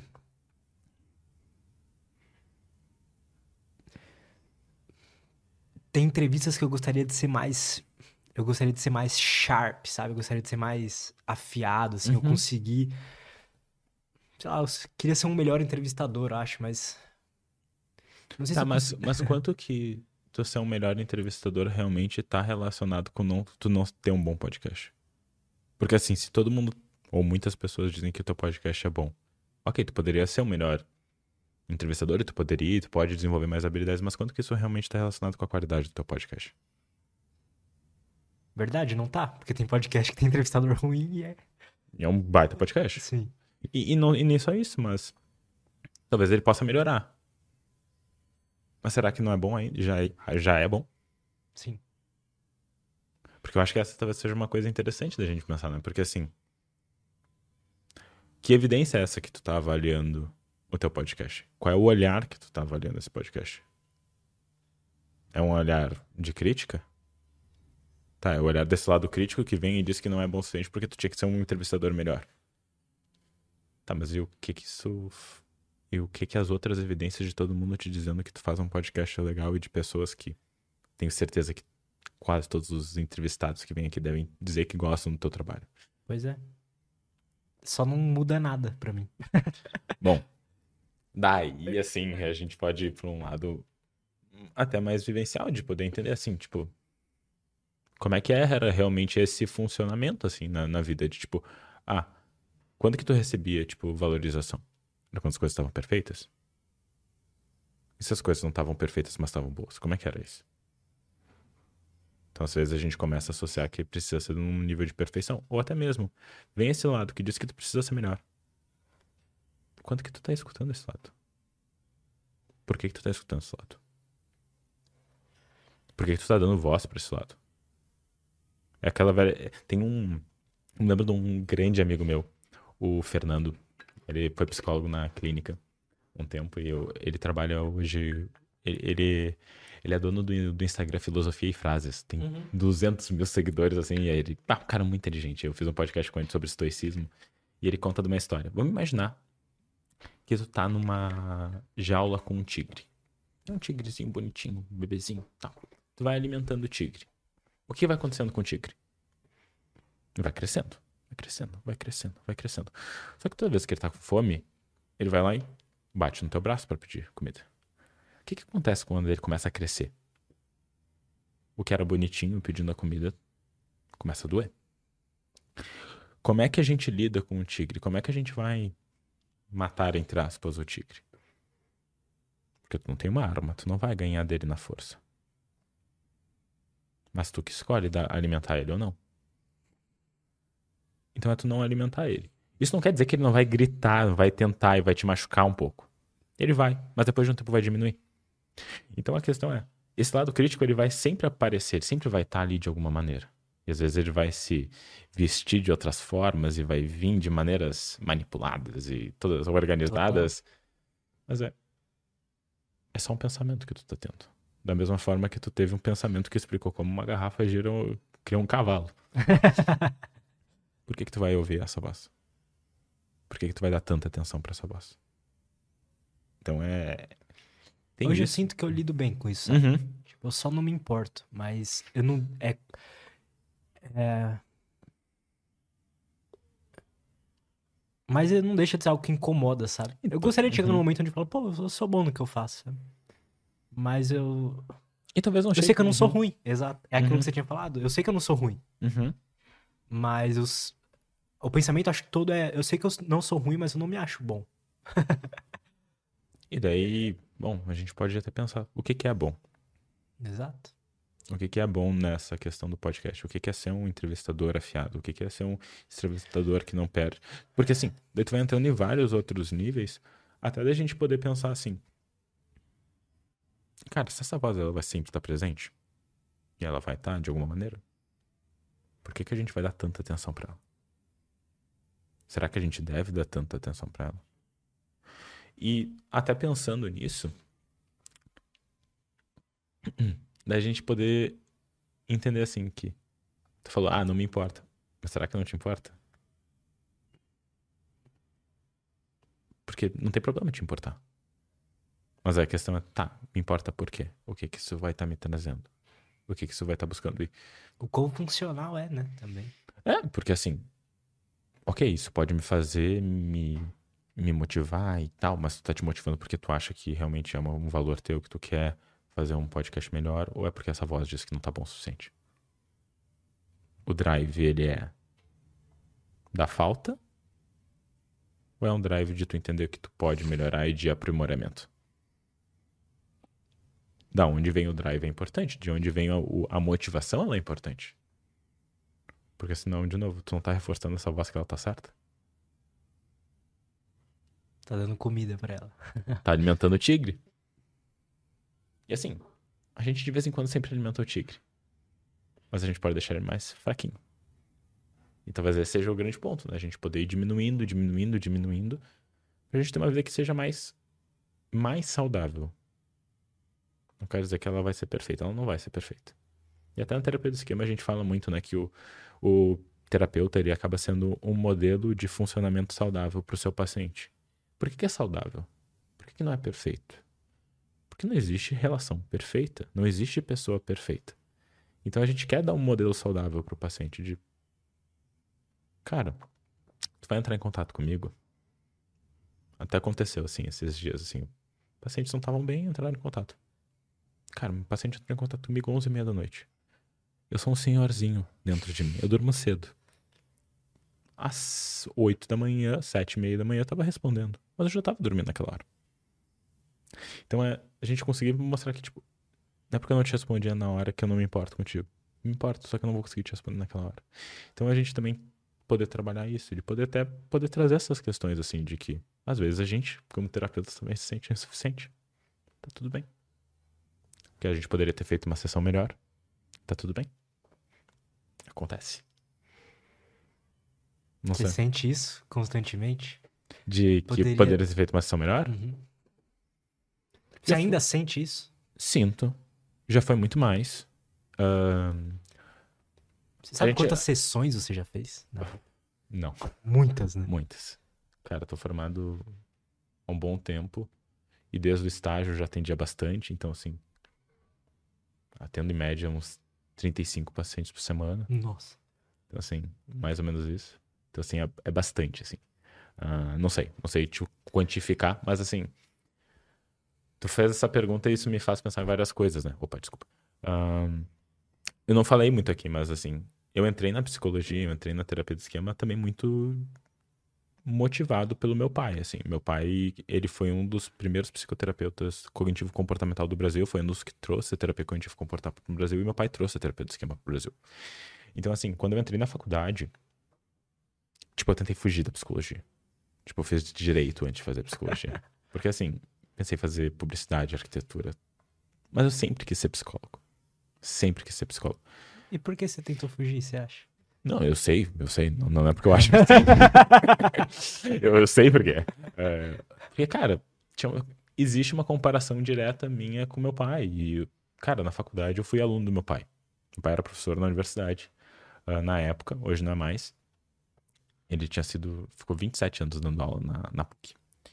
E, e, cara, os colegas, os professores, faziam comparações diretas, diretas, diretas, diretas. E a vida inteira, cara, fizeram comparações. Assim, eu ajudo nos eventos da clínica desde que eu tinha 15, 16 anos. Então, assim, cara, eu venho de um lugar de muito privilégio de poder ter conhecido pessoas incríveis, profissionais incríveis desde muito cedo.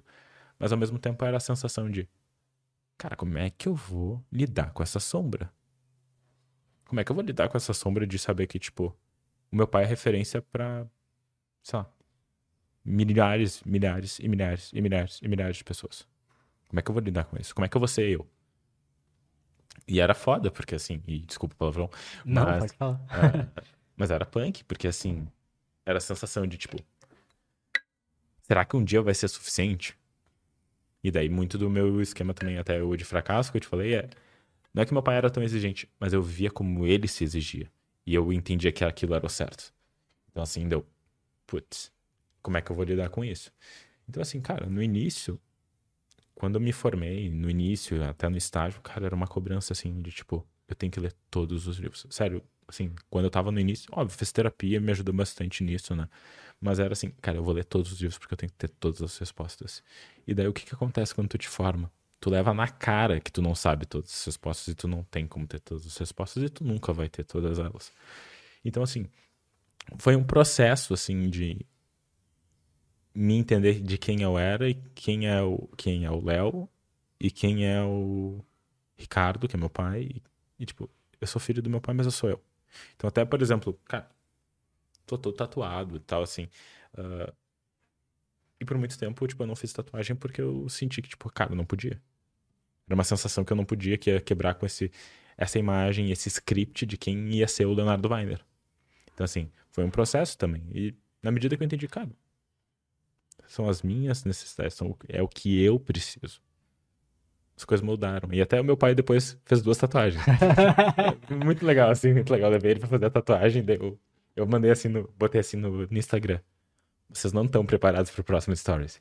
Cara, na época eu acho que eu tinha o uns 7 mil seguidores. Eu tive acho que umas 700 reações. Que é bizarro, né? Se tu for pra parar pra pensar. E meu pai fazendo a tatuagem, o pessoal surtou. Foi muito engraçado. Cara, É, vou- isso é... o mundo gira. Agora ele que quer ser você. Cara, dito isso, assim, o que que as pessoas, o que que a gente entende errado sobre nossas emoções, sabe? Acho que a gente julga elas. Acho que esse talvez seja um dos maiores problemas. A gente julga elas boas, ruins, e a gente acaba tendo crenças muito disfuncionais sobre elas. Tem até uma terapia que se chama terapia do esquema emocional. Não tem nada a ver com a terapia do esquema, é uma outra psicoterapia, ah, também cognitivo-comportamental, desenvolvida pelo Robert Leahy, que fala sobre crenças disfuncionais sobre as emoções, ou seja, o que eu penso sobre as emoções. Por exemplo, eu faço esse exemplo em aula, eu pergunto para os alunos. Quem aqui já ouviu de um paciente dizendo que não pode sentir raiva, que sentir raiva é errado? Não, é, eu já fiz isso. Ou, ah, que eu não posso mais sentir ansiedade. Que é errado sentir inveja. Então, todos esses sentimentos e emoções, a gente acaba tendo crenças e pensamentos e julgamentos sobre elas. Só que o que a gente tem de evidência dentro da literatura? Que indivíduos que têm transtorno de personalidade, muitas vezes, têm um processamento disfuncional de emoções. Muitas vezes eles vão se conectar com as emoções e vão ter respostas não muito legais.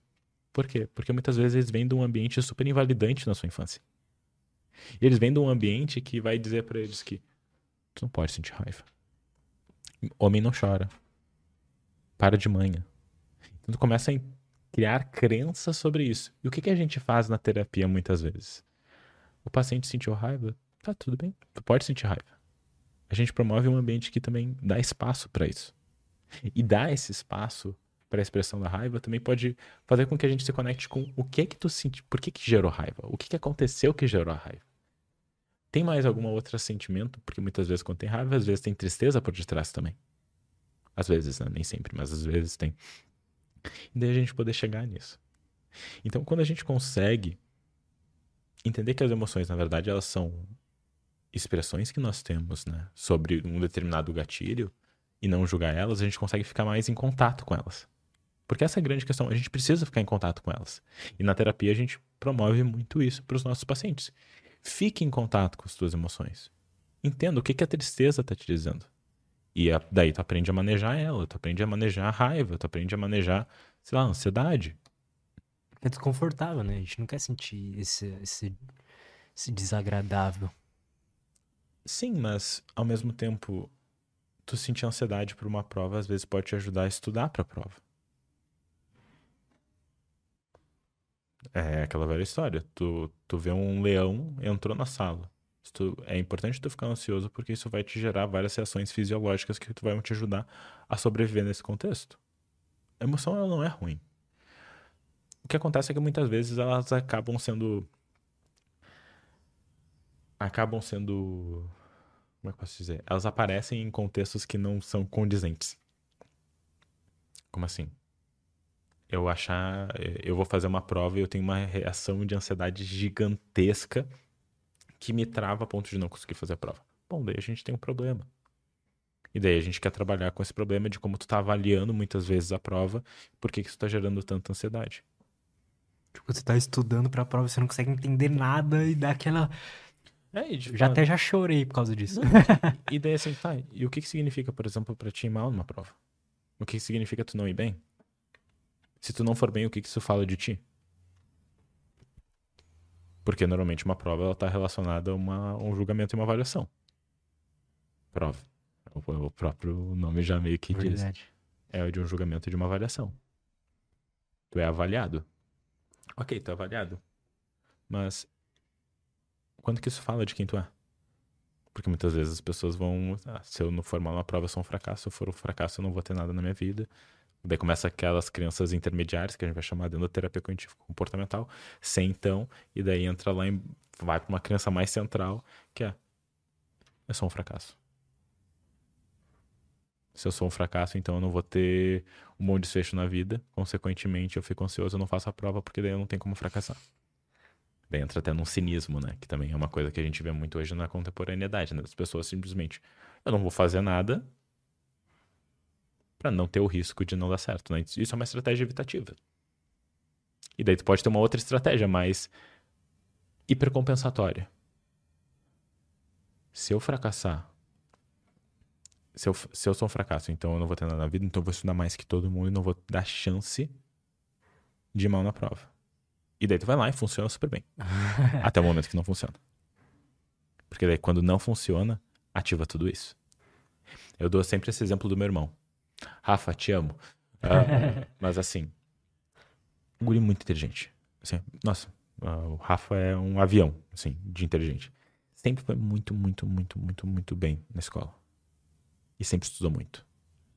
Mas ó, óbvio que eventualmente em algum momento da vida dele ele não ia ir bem numa prova. O que acontece? E daí veio toda essa sensação ruim dele. Uh, então, é mais a gente entender que, tipo, a estratégia ela é tão boa até quando ela funciona. Só que depois que ela deixa de funcionar, tu vai sentir tudo isso. Ou tu vai ter também, eu te falei de evitação e da hipercompensação. Tu também pode resignar. Tipo, ah, não tenho o que fazer, eu vou ser um fracasso, então eu vou fazer a prova desse jeito mesmo, nem vou estudar. É isso aí mesmo. Tipo, se ela vir. Então é mais ou menos isso. Acho que o grande problema com. Eu acho que eu fiz isso muito durante uhum. a vida. E, e, e, daí é de poder falar, cara, será que é isso? E, pô, vamos estudar o que dá, o que tu consegue. E, as, e às vezes é da gente poder entender isso, porque daí é, entra num perfeccionismo, que o perfeccionismo ele também acaba sendo um pepino muitas vezes, porque é tudo ou nada, fica dicotômico. Cara, as coisas não são dicotômicas a maior parte da vida. Ah, quantas vezes eu já tive paciente que tirou nota 9 numa prova, é, mas não foi 10. Ou, ah, tirei 9 numa prova, mas é porque a prova estava fácil. E valorizar é, o teu esforço, sabe? E daí, tá, se tu tirasse uh, 10. Ah, não fiz nada mais do que uma obrigação. Que bom, foi bom. É isso aí. E não valoriza também o 10. Será que tá bom? Será que tá funcionando dessa maneira? Será que tá tendo o resultado que a gente quer? Será que isso tá te trazendo saúde? Acho que esses são alguns questionamentos que precisam ser feitos, né? São muito válidos, cara. E sobre personalidade, cara? O que que você tem para dizer sobre isso? Cara, a personalidade é um construto, assim... Ele é bem interessante, né? Que ele vai falar muito sobre traço, motivação e algo que ele é duradouro, né? Então, assim, quando a gente pensa em personalidade, a gente pensa num padrão duradouro do, do indivíduo. A grande questão é assim: eu tenho uma visão vamos dizer, romântica. Eu faço psicologia porque eu entendo que as pessoas podem mudar. O mudar não quer dizer que tu vai sair da água e vai virar vinho. Mas tu pode mudar. Então é um construto que ele é duradouro, persistente com dificuldade de mudança do conteúdo. Mas tu pode modificar um pouco como tu lida com as coisas e como tu percebe as coisas. E fazendo isso, tu modifica um pouco de quem tu é.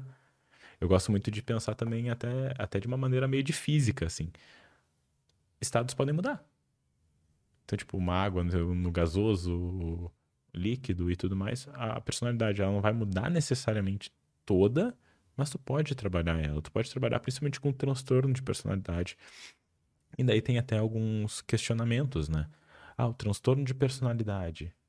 Quando tu não fecha mais os critérios, tu não tem mais o transtorno? Pá, isso é uma discussão de bar, assim, que fica horas, horas, horas. Eu não tenho não tenho uma opinião 100% formada nisso. Eu, existe a questão, tipo, se tu não fecha critério, tu não tem o transtorno. Né? Isso é uma visão categórica que a gente tem para fazer diagnósticos de transtornos mentais atualmente, né? O que a gente tem como a CID uhum. e também com o DSM, né? Que é o Manual Diagnóstico Estatístico da APA. Então, assim, a própria Marsha Linehan, que desenvolveu a terapia comportamental dialética, que é uma outra abordagem psicoterapêutica mais contextual, uh, principalmente desenvolvida para trabalhar com transtornos de personalidade borderline, com comportamentos de risco, como autolesão e comportamentos e pensamentos suicidas, ela, ela se diz uma ex, é uma ex-borderline, porque ela não fecha mais os critérios. Caramba. É, então tipo, são algumas questões assim. E personalidade é uma coisa muito, é muito interessante, sabe? Eu, é muito interessante. E, e, daí entra naquela coisa da individualidade de cada um de nós, né? Todo mundo tem aspectos genéticos, aprendizagem. É, é, é aquilo, tu bota dois gêmeos para crescer juntos, gêmeos idênticos, mas as vivências de cada um deles vão ser diferentes e vai moldar um pouquinho diferente cada um deles. O que é muito legal. Então acho que é, eu acho que isso é muito legal e acho que quando eu penso personalidade, eu penso nessa digital de cada um de nós. E daí é aquela coisa, né? Tem tem várias formas de medir personalidade. Vai ter o Big Five, que eu sei que tu já falou com algumas pessoas falando sobre Big Five. E daí tem até algumas coisas de Big Data mais interessantes, né? Tem alguns estudos que mostram, assim. Não lembro agora qual estudo, mas até de análise de likes e perfis de Facebook que tu segue, muitas vezes conseguem te dar respostas mais próximas do que o próprio Big Five vai falar Puta, de ti. faz muito sentido. É, é o que tu tá consumindo, né, cara? E o que tu consome é um pouquinho de quem tu é também. Até porque em instrumentos, por exemplo, o Big Five e tudo mais, tem um, tem um problema, né? Que é um instrumento de autorrelato. Então, os instrumentos de autorrelato que tu tá marcando ali, eles querendo ou não, eles podem ser enviesados pelo que tu acredita que é o certo e tudo mais. E quando a gente tá avaliando o que tu faz na internet, é o que tu tá fazendo na tá internet. Tá E qual que é o seu modelo de personalidade que você mais gosta ou que faz mais sentido para você? Cara, eu gosto muito do Big Five. Acho que o Big Five é um modelo legal da gente entender. Acho que tem. Quais que eram os, os negócios? Eu não lembro. É neuroticismo, abertura, conscienciosidade. Ah, eu sempre me esqueço dos dois, mas. Coloca aí, Du, pra gente ver. E a gente vai ter o Big Five, tem o modelo do Cloninger também. E eu gosto muito da. Do. do acho que é do Cloninger, se não me engano. E também vai ter o do próprio do, do Yang, assim, que, querendo ou não, o Yang, ele fala, né, ele acaba desenvolvendo um pouco do, da personalidade a partir das necessidades emocionais, né? Então, e, e tem até alguns alguns estudos que vão falar sobre apego e personalidade e esquemas. É bem interessante. Então, assim, eu gosto muito do modelo que o Young ele propõe. Ah, extroversão, é, agreeableness, né? Realização, neuroticismo, abertura, conscienciosidade, né? Que seria ali a, a, a realização. Realização que seria conscienciosidade, né? Provavelmente. É isso aí. Extroversão, isso aí. Isso aí. Eu gosto bastante do Big Five porque ele pega realmente todas essas questões e, e é muito estudado, né? O Big Five tem muito, muita evidência, então é sempre bom a gente voltar para o que tem bastante evidência para não ter não ter não, não, é que não tem erro, né, mas é aquela velha história. Quanto mais evidências e evidências de qualidade a gente consegue estar tá tomando melhores decisões. Eu gosto sempre de dizer, e eu acho que é legal até de falar aqui, né? Quando a gente está falando de psicoterapia, a gente tem um dever ético muito grande. Você está falando ali do, do funcionamento mental de uma pessoa. É que tu tá ali para ajudar. E quando tu tá ali para ajudar aquela pessoa, toda a tua tomada de decisão ela é probabilística. Toda. Toda tomada de decisão é probabilística. Tu tem que pensar, eu vou estar tá fazendo essa intervenção. Qual é o risco e qual é o benefício? Eu vou fazer essa técnica. Qual é a, probabilidade disso trazer um bom benefício para o meu paciente? E qual a probabilidade disso trazer um malefício para o meu paciente? Eu preciso pensar nisso. Porque, ah, Vamos fazer, vamos imaginar que a gente vai fazer um exercício de imagem mental, que é uma técnica que normalmente ativa bastante emocionalmente, mexe bastante. É uma técnica específica que a gente pode fazer em terapia de esquema e em outras abordagens. Tá, eu vou fazer isso. Eu não vou fazer isso nos últimos 10 minutos de sessão. É um erro. É um erro, porque tu não sabe como o paciente vai reagir. Se o paciente reagir mal, como é que tu vai dar esse manejo? Então, tudo tu precisa pensar, tudo é probabilístico, porque no final das contas, tem uma coisa que tem duas coisas que direcionam muito a minha prática, sabe? Que é uma que assim, que a relação terapêutica ela é sempre assimétrica. Tem estudos até de matemática que mostram isso. E é meio óbvio, né, se a gente parar para pensar. Porque vamos imaginar que tu é meu paciente. Não é teu papel me regular. Total. O meu papel é te ajudar a tu produzir e desenvolver habilidades e tu te autorregular. Então a, a relação ela já é assimétrica. Tu tá buscando um serviço, ela é assimétrica. Isso não é ruim. Não é ruim, total. É, o problema é quando a gente começa a julgar essas coisas. Mas não é ruim. É só o jeito que as coisas são. E dois, porque eu sempre uso paciente. Eu não sei se tu percebeu que eu não uso cliente. Uhum. E não é um julgamento a qualquer pessoa que use cliente, porque não tem erro nisso. Mas eu escolho, escolho falar paciente porque isso vem, na verdade, da origem da palavra. Uh, paciente vem de patins e de patior, no latim, que é alguém que espera e também pode estar relacionado com, com a sensação de que é alguém que sofre. Então eu gosto de pensar que é alguém que espera por cuidados. Então assim, tu tá ali com o paciente, tu tá ajudando a cuidar dele, a cuidar da saúde mental dele. Então isso direciona muito também a forma que eu tô agindo com os meus pacientes, que é uma relação assimétrica, que eu tô ali para ajudar essa pessoa que está em sofrimento. Até daí vai, às vezes vem aquela pessoa assim: ah, por que tu tá na terapia? Para me autoconhecer. Não é uma boa demanda. Vamos avaliar o que, que isso realmente quer dizer, né? Porque muitas vezes tem coisas ali por detrás que a gente Total. vai chegando, né? Mas é mais ou menos isso, assim, que eu, que eu penso. E, e quando a gente pensa em personalidade, é, é um campo tão legal, um campo que precisa de tanto estudo e... Eu acho muito bacana também. E, e por que que, por que que a terapia do esquema é tão interessante para transtorno de personalidade? Porque ela... Qual o mecanismo do porquê que ela é interessante? Bom, principalmente porque a gente vai entender que esses esquemas iniciais adaptativos eles foram realmente formados iniciais, isso fala de infância, adolescência, e que isso foi desenvolvido e mantido ao longo do tempo. A gente vai desenvolver com o paciente o trabalho emocional com esses esquemas, e não, ao trabalhar emocionalmente esses esquemas, a gente consegue diminuir a valência deles. Diminuindo a valência desses esquemas, isso vai, isso vai resultar numa modificação também na forma que tu pensa que tu sente e tu te comporta.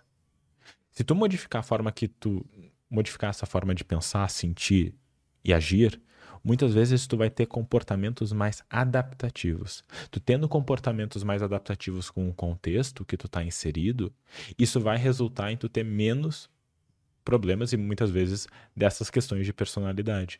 Vamos pensar. Por que que muitas vezes, imagina que tu já deve ter vivenciado isso, um amigo ou uma amiga tua começa a se relacionar com uma pessoa e, e vamos imaginar que esse teu amigo ou tua amiga é uma pessoa difícil pessoa mais complicada, brigona e tudo mais. Mas essa pessoa que tá se relacionando é uma pessoa muito saudável. É uma pessoa muito legal. Não acontece depois de um bom tempo desse relacionamento estável que essa tua outra amiga também melhora um pouco? Parece que dá uma estabilizada. Por quê? Porque muitas dessas necessidades emocionais provavelmente foram bem atendidas dentro dessa relação. E daí tem uma, uma frase que a, a, a Aline Christensen, que é uma terapeuta que estuda relação terapêutica, ela fala: relação terapêutica é toda relação que ela promove melhora para a pessoa. Não precisa ser com um psicólogo. Daí tem uma diferença de uma relação psicoterapêutica. Então é muito interessante a gente poder pensar nisso. isso, cara. Porque assim, tu é pode. Total, faz vamos, vamos pensar, cara. Quantas vezes a gente não vê histórias, por exemplo, de atletas falando, não, porque foi o meu, o meu treinador que foi lá e me abraçou e me levou pra peneira e tudo mais, e que foi, é a minha figura. Quão terapêutico é isso? Quanto que ele não tá suprindo essas coisas que, que ele precisou? Eu trouxe uma vez aqui um, um, um, é um cara conhecido como tipo, psicólogo do jiu-jitsu. Legal. É, é, o Cássio Zanon, ele é foda. Ele tá na, tá, cuida dos, dos maiores atletas do Brasil hoje e tal. Que massa. E ele falou algo que é interessante, tipo, os jiu-jiteiros têm mania de falar, pô, o jiu-jitsu é minha terapia. Uhum. Aí o Cássio fala assim, é errado falar que o jiu-jitsu é uma terapia, mas que ele é terapêutico... Total. É, sabe? Total. Então existem atividades terapêuticas, existem relações terapêuticas. Total. Uh, e, e daí tem uma diferença que ela é super importante, assim. Fazer meditação não é uma psicoterapia, mas ele pode ser terapêutico, pode te ajudar e pode trazer melhoras. Então, quando a gente consegue entender isso, isso facilita muitas vezes a forma que a gente está lidando e entendendo as relações. Porque assim, é diferente. Quando a gente consegue fazer essa distinção, a gente consegue entender o impacto da terapia. Psicoterapia, ela envolve a gente poder ter esse setting, muitas vezes, e a gente poder trabalhar essas habilidades, essas questões que estão subjacentes. Em, terapia, em psicoterapia, muitas vezes tu não vai sair bem. Tem dias que você vai sair meio incomodado da sessão. E tá tudo bem, faz parte, é, é o processo. Mas entender isso é, é bem importante, porque são, são coisas diferentes. São coisas bem diferentes. O que é terapêutico não é necessariamente terapia, psicoterapia. Maneiro. Como você, na tua vida pessoal, lida com uma emoção, vou botar, desagradável? Tipo, qual que é o processo que você passa ali? Tipo, que, quando você tá sentindo algo que, pô, você não. Eu, eu não vou ser mentiroso e dizer que eu sou a pessoa. Por mais que eu tenha feito muita terapia na vida, é aquela coisa, assim, isso varia. Vão ter momentos e eu tenho a tendência a acreditar que, assim, na grande maioria das vezes eu consigo parar, pensar sobre o que que, o que, que realmente está ali acontecendo, uh, parar, pensar por que, que eu me senti dessa forma e consigo agir de uma outra forma. Isso já é muito interessante, cara. Sim. Só isso aí que você falou, parece algo básico, mas é muito difícil. E eu, pô, faço terapia há bastante tempo. Uhum. Eu tenho esse hábito também de ser assim, mas é muito difícil você se tocar quando você, aparece uma emoção desagradável, você se tocar e parar e. Não, total, total. E, e entra naquela coisa, né, de tu poder assim, cara, eu tô sentindo que tem alguma coisa diferente acontecendo. O que que tá acontecendo? Então é esse processo até metacognitivo, de pensar sobre o pensar. E meta emocional, pensar sobre o que eu estou sentindo. Se eu consigo me separar e entender, tá, eu estou sentindo isso. Por quê? O que, que aconteceu? Hum, não é legal, mas eu posso sentir isso. Talvez eu, e, e uma das coisas que a gente aprende muito em terapia do esquema é que não é só aprender a, a ter a habilidade de regular as emoções, mas também de a habilidade de poder ficar com as emoções. Tu tá triste? Talvez seja importante tu tá triste entende o que, que isso está te trazendo. Às vezes não é fugir delas, é, é, é, ficar com ela e entender o que, é que ela está te trazendo. Então, assim, óbvio que tem vezes. Pô, vou dar um exemplo. Essa semana a gente tem um evento aqui em São Paulo da clínica. Teve uma outra coisa que, pô, me tirou do sério. Porque assim, cara, natural. Tipo, tá lidando com um monte de pessoa, um monte de coisa. Pô, teve um, uma função lá com com um carro de um, de um palestrante, assim, pra, pra fazer, tipo, transfer.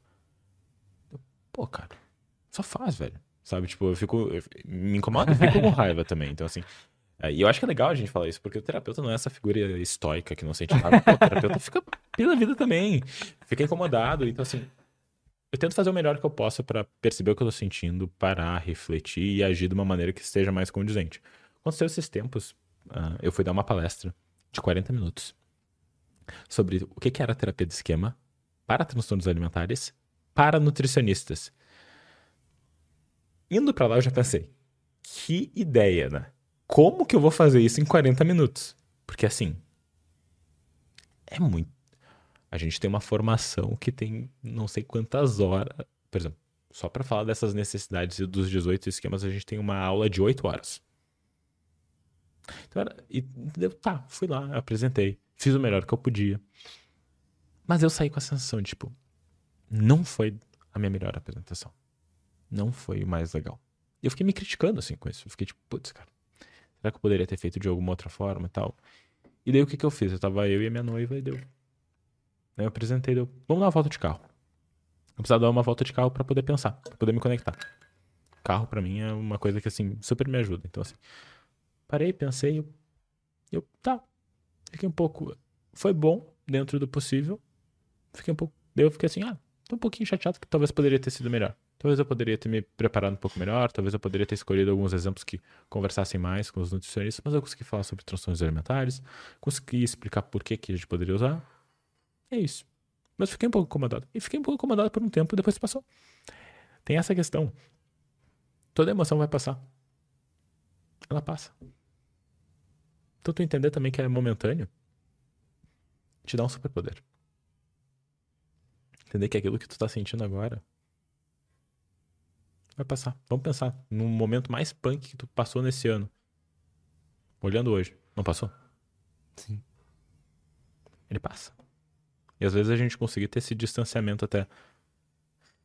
Pô, daqui três anos, quando que eu vou estar me preocupando com essa palestra? Daqui três anos, quanto que isso realmente vai falar de quem eu sou? Então, assim, poder fazer isso também é importante.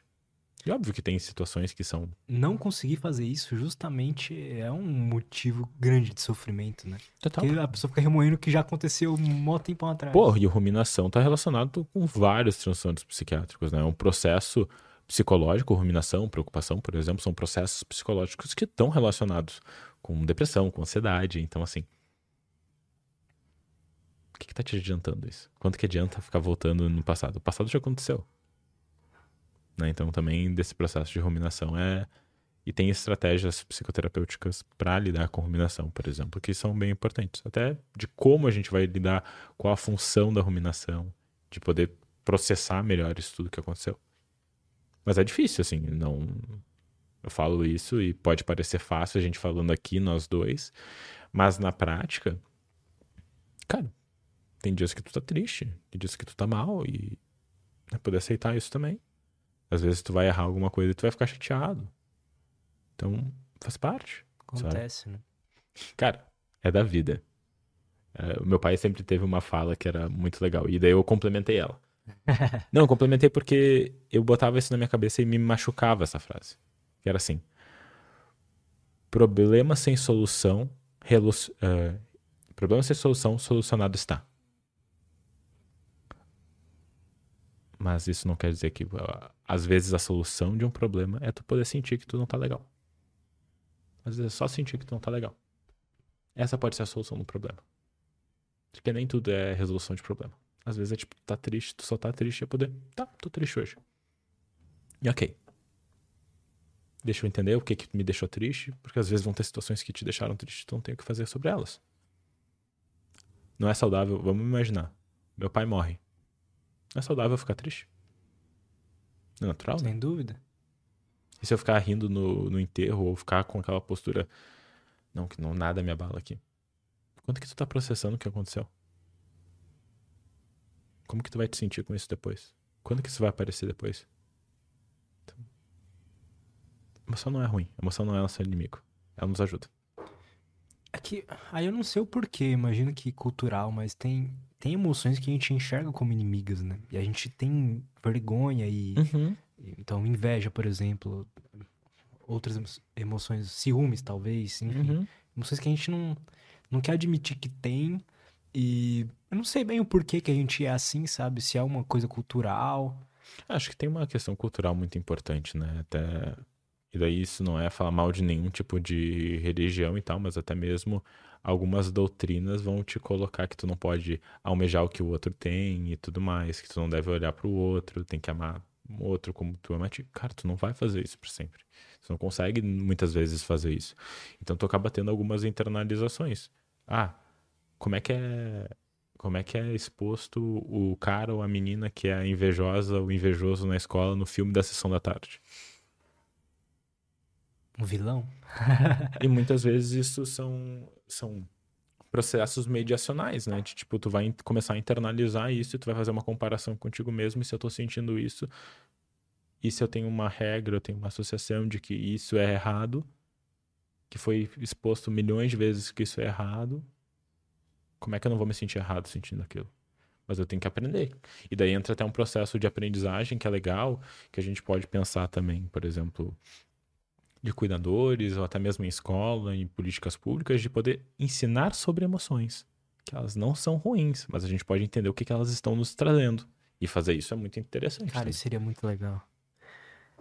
Tem alguns Sim. colégios, assim, eu conheço alguns colégios particulares lá em Porto Alegre que tem. Que maneiro. E é muito legal. É muito legal. Eu acho que a escola deveria ser esse tipo de ensinamento aí. Eu, cara, eu acho que assim, acho que tem várias Como coisas. ser um ser humano, entendeu? É, eu acho que sim, eu acho que total, cara. Acho que tinha que ter algumas coisas assim pra. E, e tem uma um movimento social que eu acho que é muito legal, que é tipo, terapia começou a virar cool, né? Tá legal de fazer terapia. E, Isso é ótimo. cara, eu acho isso incrível, porque assim, desmistifica aquela coisa, é tipo, a green flag. Ele ou ela faz terapia, green flag. Pô, legal, excelente. Óbvio que a gente quer terapias que tenham mais evidência pra gente Claro. poder trazer melhor, melhores res- resultados, né? Mas sempre pensando assim, cara, que excelente, que bom que tem, tem gente aí que realmente tá buscando terapia e tá podendo melhorar, né? Do jeito que tá, do jeito que as coisas estão. Porque as coisas podem mudar. Acho que essa é uma verdade, né? Eh, As coisas elas podem mudar, a gente pode desenvolver novas habilidades. Às vezes a situação vai ter um dia ruim, mas tu aprende a lidar com isso. Tu vai ter mais habilidade. Tem uma tem uma imagem muito famosa do luto, né, que o o luto não é, o luto nunca diminui, mas é a tua habilidade de lidar com ele que que, que, que cresce. Eu gosto de pensar isso meio geral, assim, tipo, as nossas, nossas habilidades crescem, a gente aprende a lidar. Quantas vezes, por exemplo, ah, tu recebeu um não de alguém que tu queria chamar aqui no podcast, talvez no início isso tinha um impacto X. Hoje, talvez Ah, nem sim. tanto. Então a gente aprende a lidar com as coisas. A gente consegue. E de novo, as coisas vão mudando, né? É, eu falei num podcast meu com, com o Igor Eckert e com o Bernardo, que assim, quantas coisas que tu acreditava com muita verdade há cinco anos atrás, que tu olha hoje pra elas e pensa, nossa, Total. que bobagem. Há um ano atrás. Então, então eu gosto muito de dizer assim, tudo que tu acredita hoje com tanta força, tenha em mente que tu pode, daqui a um tempo, não concordar mais contigo. E tá tudo bem. Ontem eu, a gente conversei com o, com o Thiago, que é ne- neurocientista da dor, e Uhum. aí depois em off a gente tava conversando sobre como a, a, gente se identifica com as, nossas, com as nossas ideias, sabe? Então, Uhum. a- quando alguém ataca nossas ideias, a gente se sente pessoalmente atacado e não a gente não consegue separar as ideias. Então, imagina o quanto a gente se- se com as ideias a gente se identifica tanto, imagina com as emoções, que é algo ainda mais é, intrínseco ali, sabe? é muito sensorial, né? Tu tá sentindo Total. aquilo. E, e querendo ou não, a gente percebe o mundo a partir de nós, né? Então, querendo ou não, a gente acaba sendo o nosso centrinho do universo. A gente não é, mas a gente percebe as coisas a partir disso porque é nós que estamos vivenciando o mundo. Então, querendo ou não, é isso. E, e- daí, até nessa ideia da questão de como a gente. É difícil a gente ser refutado no que a gente pensa e tudo mais. Tem uma coisa que é muito legal da gente pensar. A gente está investido nas nossas ideias. A gente investiu tempo, Verdade. a gente investiu dinheiro. Então, Verdade. então, Vamos pensar, terapia de esquema daqui 10 anos tem um monte de evidência que faz mal. Eu, por questões de valores meu, vou mudar. Mas assim, eu ia gostar disso? Vai ser difícil, né? Claro que, não ia, claro que eu não ia gostar. Eu ia ficar muito chateado se acontecesse. Vamos dar um exemplo meio tosco. Eu dei esse exemplo num outro podcast, mas eu acho excelente. Quando a gente é criança, a gente acredita no Papai Noel. Certo? Sim. Quando a gente descobre que o Papai Noel não existe, não dói? Não é Sim. chato, não é desconfortável? Sim. Por quê? Porque a gente acreditava naquilo. A gente acreditava naquilo, era uma ideia que a gente tinha. E saber que o Papai Noel não existe mais pode nos ajudar a, por exemplo, chegar pro teu pai e pra tua mãe, sabendo mais ou menos as condições financeiras deles e poder pedir um presente que seja mais adequado. Não adianta tu chegar pra, pro. Teus pais não têm condição de pedir. Ah, eu quero uma Ferrari. Você vai ganhar um Hot Wheels de uma Ferrari, talvez. não tá errado? Não, não, não especificou, né? Mas. Mas dói, porque a gente tem um investimento na ideia. A gente acredita naquilo. Então, assim. E com as emoções, assim. Ah, eu tô sentindo. Mas tem um fator que eu acho que é um pouco diferente nas emoções, que, assim, muitas vezes isso é desconfortável. Tem uma dor ali, muitas vezes, que a pessoa tá percebendo. Então, eu tô muito desconfortável em estar sentindo essa raiva. E daí a gente pode estar trabalhando melhor com isso de entender o que está gerando essa raiva, se a minha avaliação que eu estou tendo sobre determinada situação é condizente com isso.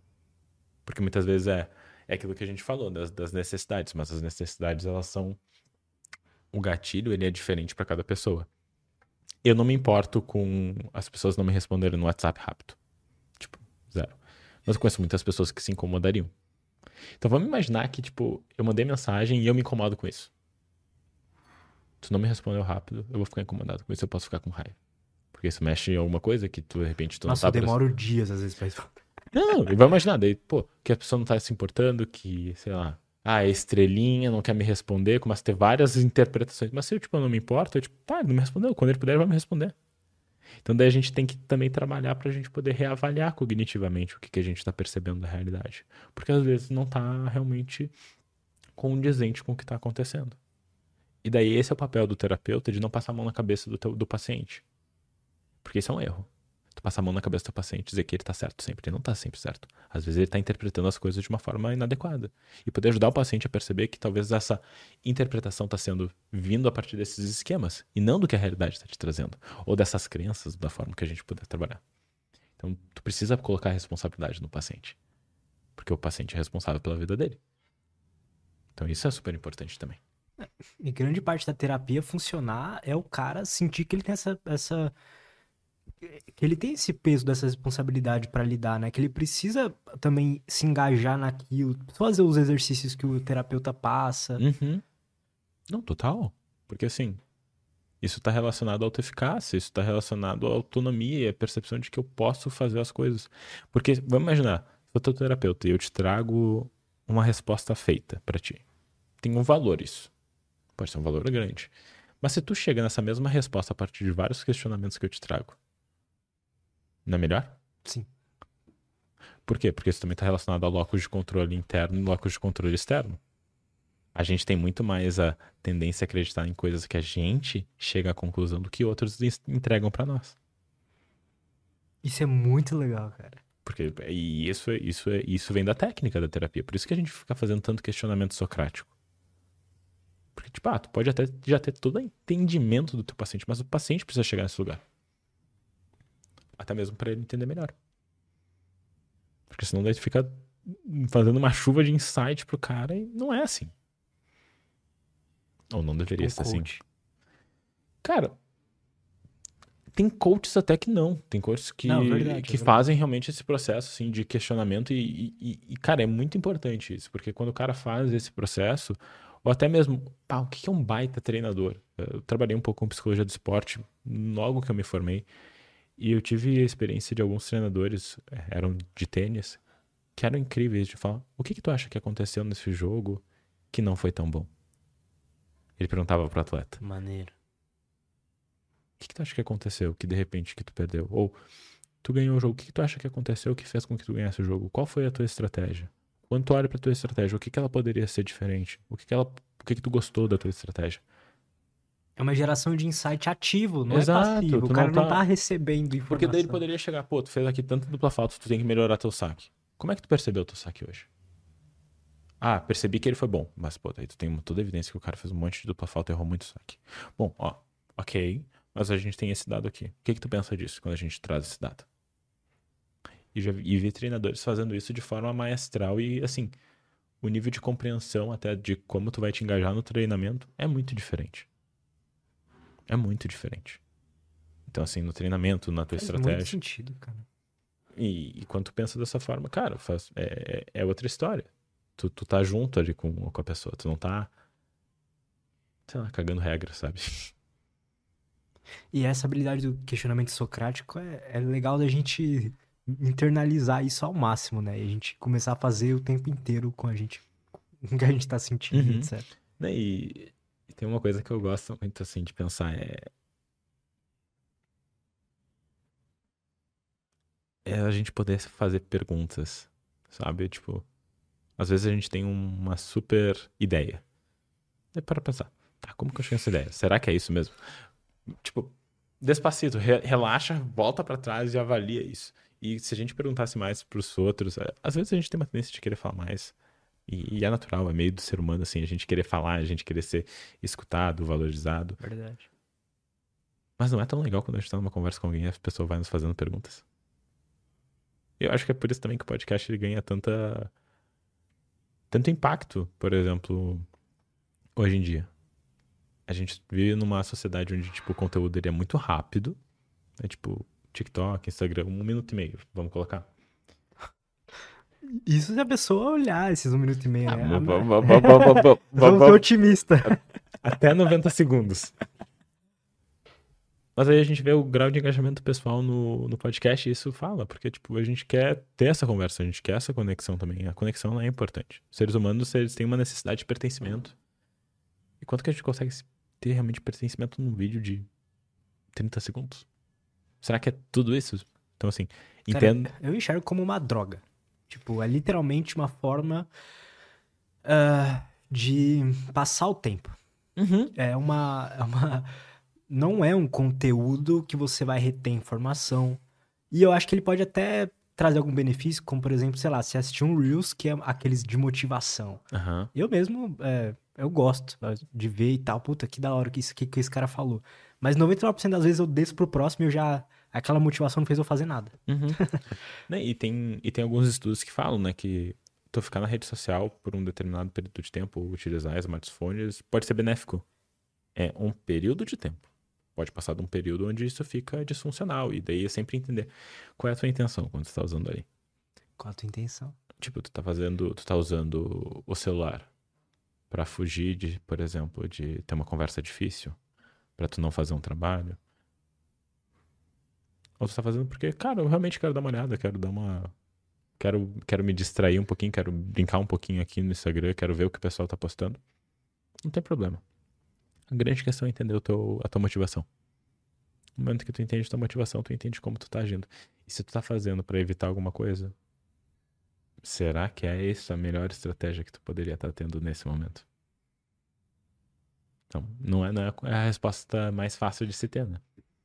Mas você sente que tem.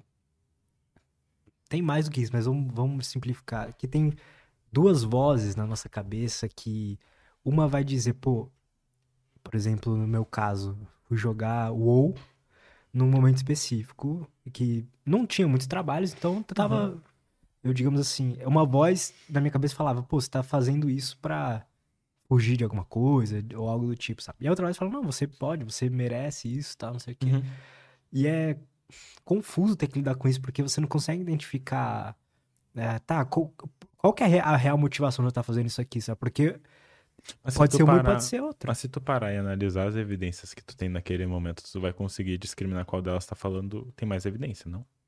De, por exemplo, bom, eu já fiz todo o meu trabalho hoje, eu fiz tudo aquilo. Eu não tenho nenhuma coisa muito bem estabelecida agora. Ah, eu tenho tarefa pra amanhã. Mas é pra amanhã. Será que isso não tá mais relacionado a tu poder curtir? A tu ter um momento pra ti? Então, É, se tu exato. poder parar e avaliar as evidências, tu vai conseguir ver dessas duas vozes. A gente fala na terapia do esquema de diferentes lados do paciente. Então, tem esse lado crítico, tem um lado saudável, tem esses lados crianças que estão falando mais das necessidades emocionais, tem um lado, tem os outros lados de coping, de estratégias, né? Por isso que eu, isso eu acho uma parte mais legal, uma das mais legais na terapia do esquema, que ela é muito transdiagnóstica, né? Então, assim, o diagnóstico ele é importante, mas ele não é o mais importante. O mais importante é o funcionamento do paciente. Então, esses diferentes lados do paciente, como eles ficam interagindo entre si. E daí, no momento assim, cara, tá, vamos, vamos olhar. Quando tu avalia a evidência, tu consegue identificar melhor o que, que cada um tá dizendo.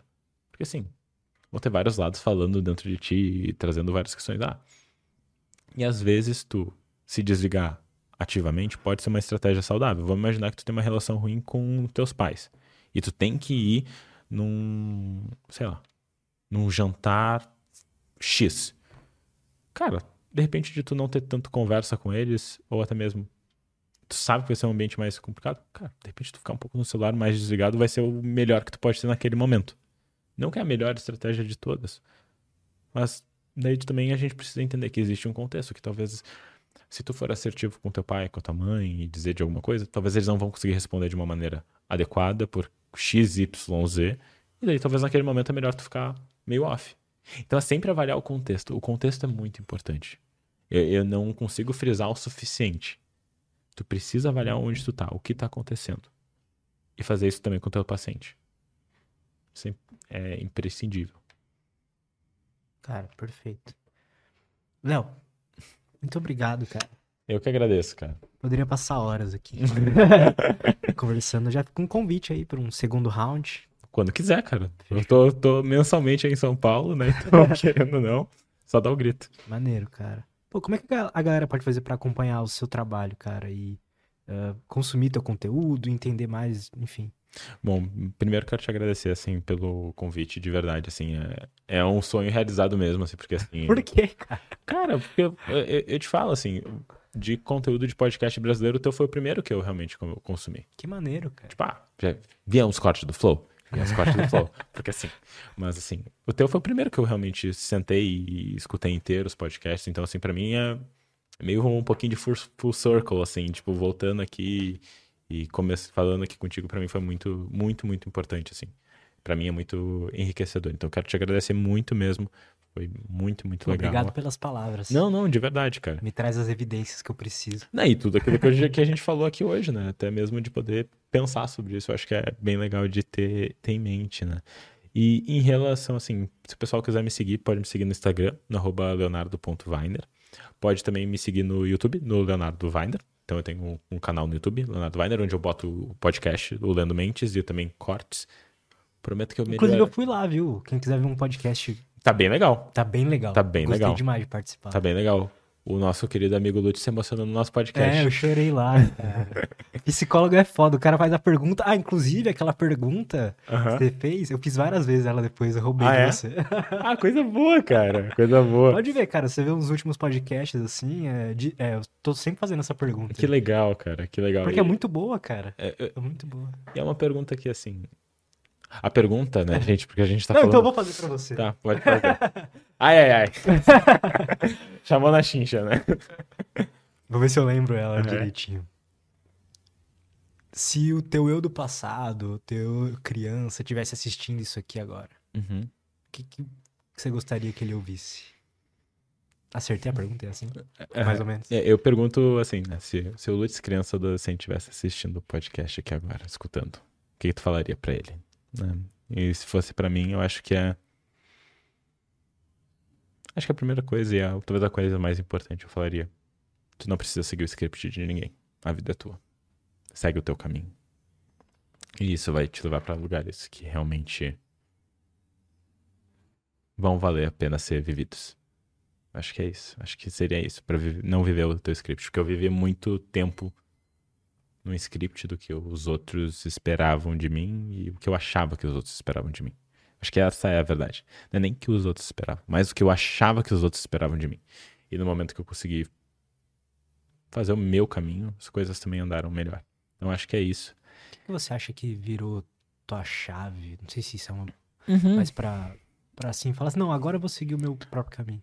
Uma intervenção que a minha ex-terapeuta fez. Não tem problema falar aqui, porque eu falo e daí depois eu continuo dizendo onde vocês podem me seguir. Tá? Mas uh, eu fui fazer terapia, eu tava num. Eu já tinha feito terapia antes quando eu era criança, porque eu tinha medo de cachorro. Hoje tem cachorro, amo cachorro. Mas tinha medo de cachorro, tinha feito, depois tinha feito um outro processo com outro profissional. Tinha sido legal, mas não chegou onde eu precisava. Eu fui para uma outra terapeuta. E essa terapeuta, eu falei para ela, ah, por que tu veio aqui fazer terapia, né? O que, que eu posso estar aqui te ajudando e tal. Eu falei, ah, eu quero lidar com a sensação dessa cobrança que eu tenho em relação ao meu pai, dessa cobrança que as pessoas têm. E daí passou semanas e eu não falava da minha família. E assim, compreensível também, porque assim, todo mundo conhece minha família dentro do meio da psicologia, tá? Então, tipo assim, era meio. Caramba. É, é, é um processo difícil, assim, de tu tirar as amarras e conseguir fazer isso. Mas bom. E daí ela me olhou para mim e falou assim: Léo, eu imagino que deve ser difícil para ti confiar em mim e confiar e falar sobre a tua família, uma vez que, sim, fui aluno do teu pai, dou aula na, na tua instituição, que vai ser tua instituição, na época ainda estava na graduação. Uh, entendo que pode ser difícil. Mas tu não fazendo isso, a gente não consegue chegar onde a gente precisa. E tem uma outra coisa que eu queria te falar. Ela falou isso mais pro final da sessão. Daí ela falou assim: Tu percebe que toda vez que a gente fala da tua família, tu fala delas como se não tivesse problema, que tá tudo bem, tá tudo certo. Tu percebe isso? Eu falei: Sim. É quase uma forma idealizada, que não tem problema, né? Eu, é. Ela falou: tu sabe quem que idealiza a família? Daí eu quem? Criança, Léo. Criança idealiza a família. Tu não é criança. Que tal a gente começar a olhar realmente pro que aconteceu e pro que tu sente de verdade ali? E foi uma virada importante, porque eu saí. Isso foi no final da sessão. E vocês podem estar achando, nossa, ele deve ter saído super feliz da sessão. Saí puto da sessão. Saí puto, irritadíssimo, assim, tipo. Me chamando de criança, que saco. Cara, isso foi. Foi de eu sair da sessão, entrar no carro e eu parei. Cara, ela tá certa. Eu não tô falando. Eu tô inibindo de novo esse lado meu que se sente sempre criticado, sempre avaliado. E deu, cara. Não, isso precisa mudar. Eu preciso falar disso. E daí eu comecei a fazer todo esse processo de poder falar e poder identificar. E eu falo assim: teve isso. Teve alguns vários outros momentos, mas um outro momento que para mim foi muito marcante foi Cara, eu fiz a minha tatuagem. Eu fiz a minha primeira tatuagem, assim. E não falei para ninguém, só fiz. Foi tipo, cara, eu posso fazer essa coisa, sabe? Tipo. E, e cara, e, e eu te falo, assim, meu pai e minha mãe são pessoas incríveis, super carinhosas, amorosas, assim. Mas era realmente, e não era nem que eles falavam que eu tinha que ser de uma forma. Mas era que eu imaginava que Você eu precisava. imaginava, né? Não, e era tudo. Tem uma. A gente tava falando do Big Think, né? Que é um baita canal no YouTube. E daí tinha uma, tem um episódio, assim, tem um, que a mulher fala sobre trauma, uma psicóloga fala sobre trauma, dela fala, tá tudo na tua cabeça. Mas isso não quer dizer que não é muita coisa. Porque tá na tua cabeça não quer dizer que é pouca coisa. Verdade. Quer dizer, tudo, né? É, então assim, daí foi tipo, eu. Tá tudo na minha Maneiro. cabeça, foi tudo que eu imaginei, mas ainda assim era muita coisa, né? Então, daí consegui dar espaço para poder pensar e repensar e refletir e trabalhar essas crenças que eu tinha. Então, cara, fiz a tatuagem. eh, eu tenho, tenho uma música para mim que sempre. Eu, quando eu tô meio na bad, eu escuto e me organiza, que é Viena, do Billy Joe. Essa música é boa pra caralho.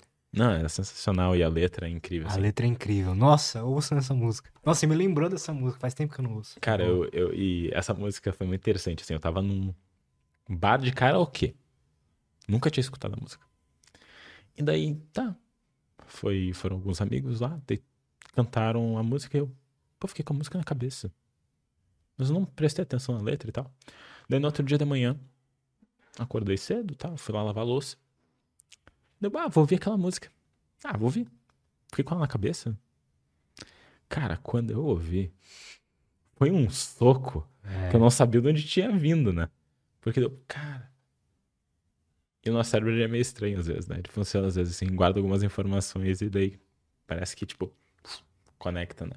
Total. E conectou e daí fez toda a diferença. Então, assim, isso, acho que as mudanças foram essas, assim, de tipo, a, o meu processo de terapia eu dou muito valor para para como foi esse processo, não tô mais com ela nesse momento, mas foi, sim, uma mudança de uma, uma virada de chave assim muito importante para mim. E cara, tipo, poder assim tomar essa autonomia minha mesmo e tipo, cara, eu vou fazer as coisas que eu quero, que são importantes para mim.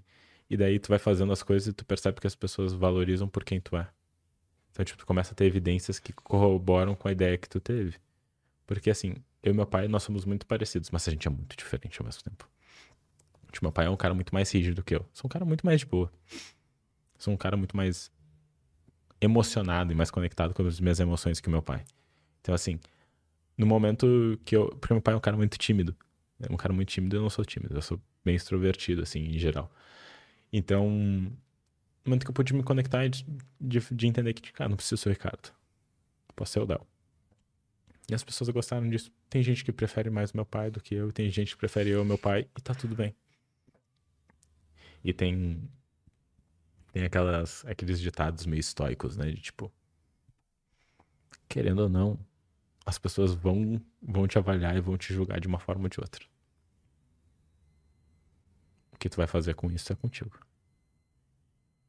Então, cara, acho que foi isso. Então, acho que podem me seguir no Instagram, na leonardo.finder, no YouTube, no Leonardo Weiner. Por sinal, vou melhorar no YouTube, eu prometo, gente. Mas lá também tá todos os vídeos do, do podcast com cortes. E daí também podem me olhar no Spotify, que no Spotify eu também tenho também tenho o, o podcast, é o Lendo Mentes, com o Leonardo Weiner. Então podem ir lá. Vai, tem que toda semana tem um episódio novo, ou quase toda semana tem um episódio novo. Já passamos dos 20 episódios, que dizem que quando passa dos 20 episódios, agora a coisa vai, né? Então... é isso mesmo, cara. É, eu tava vendo um podcast que falou, né? Que... Sabe que o meu podcast que o primeiro que viralizou foi o 20. Sério? Que legal. Bizarro. Que legal, que legal. O, eu tava vendo o Modern Wisdom, eles falando assim, né? Que tem alguns. Alguns. Não sei quão validado esse estudo, né? Mas bem. É, ele falou assim, né, que 90% dos podcasts eles não passam do episódio 3. E desses, no, desses 10% que passam, 90% deles não passam do episódio 20. E normalmente os que passam do episódio 20, eles, dão, eles funcionam. Então, assim. É, isso é do. É, esse dado é real do Spotify mesmo. Ah, é? É, é bem legal, porque todo final do ano eles fazem a, a retrospectiva, né? Uhum, o recap deles. É, o recap. E aí, de podcast é bem legal. Você vai receber o seu primeiro, uhum. porque você fica impressionado. Tipo, você vê que você. Você vai ver, você vai fazer parte, tipo, dos top 1% podcasts do mundo. Tipo, que legal. É. Que legal, não sabia. É. Porque a maioria dos podcasts não tem quase nada de ouvintes, cara. Uhum. Muito. Então, se você tem uma quantidade baixa mesmo de ouvintes, você já pode ficar muito feliz. Porque, pô, sei lá, vamos por 100 pessoas ouçam, ouvem seus podcasts, 50 que seja. Cara, já é pessoa pra caramba. Sim, tu não ia ficar feliz. Ouvindo tuas ideias, né? Não ia ficar feliz de ter 50 pessoas numa sala, tu tá dando aula? Exato. 100 pessoas. Acho que é muito como a gente faz esse frame das coisas, é. né? Então, assim, sigam lá, gente. É Prometo trazer bastante conteúdo, bastante coisa de ciência, mas não só ciência. A gente já falei com meu tatuador, já falei uhum. com psicólogo, nutricionista, médico, uh, coach de crossfit, tudo que vocês podem imaginar. A gente fala lá e faz essa conexão aí com, com saúde mental, que é também a ideia do podcast, de poder trazer conteúdo de qualidade, mostrar as evidências que a gente tem e, cara, quero te agradecer aqui de novo. Realmente foi um Tamo prazer e um, e um sonho realizado, de verdade, assim mesmo, de estar aqui contigo. Foi muito legal. Pô, cara, obrigado você pelas palavras, pelo papo, adorei. Fica o convite aí para um segundo round. E é isso. Valeu. Valeu, cara. Obrigado, gente. Ouçam o podcast dele, é muito bom. Eu fui lá, assistam o episódio também. E é isso. Até a próxima e tchau. Tchau, gente.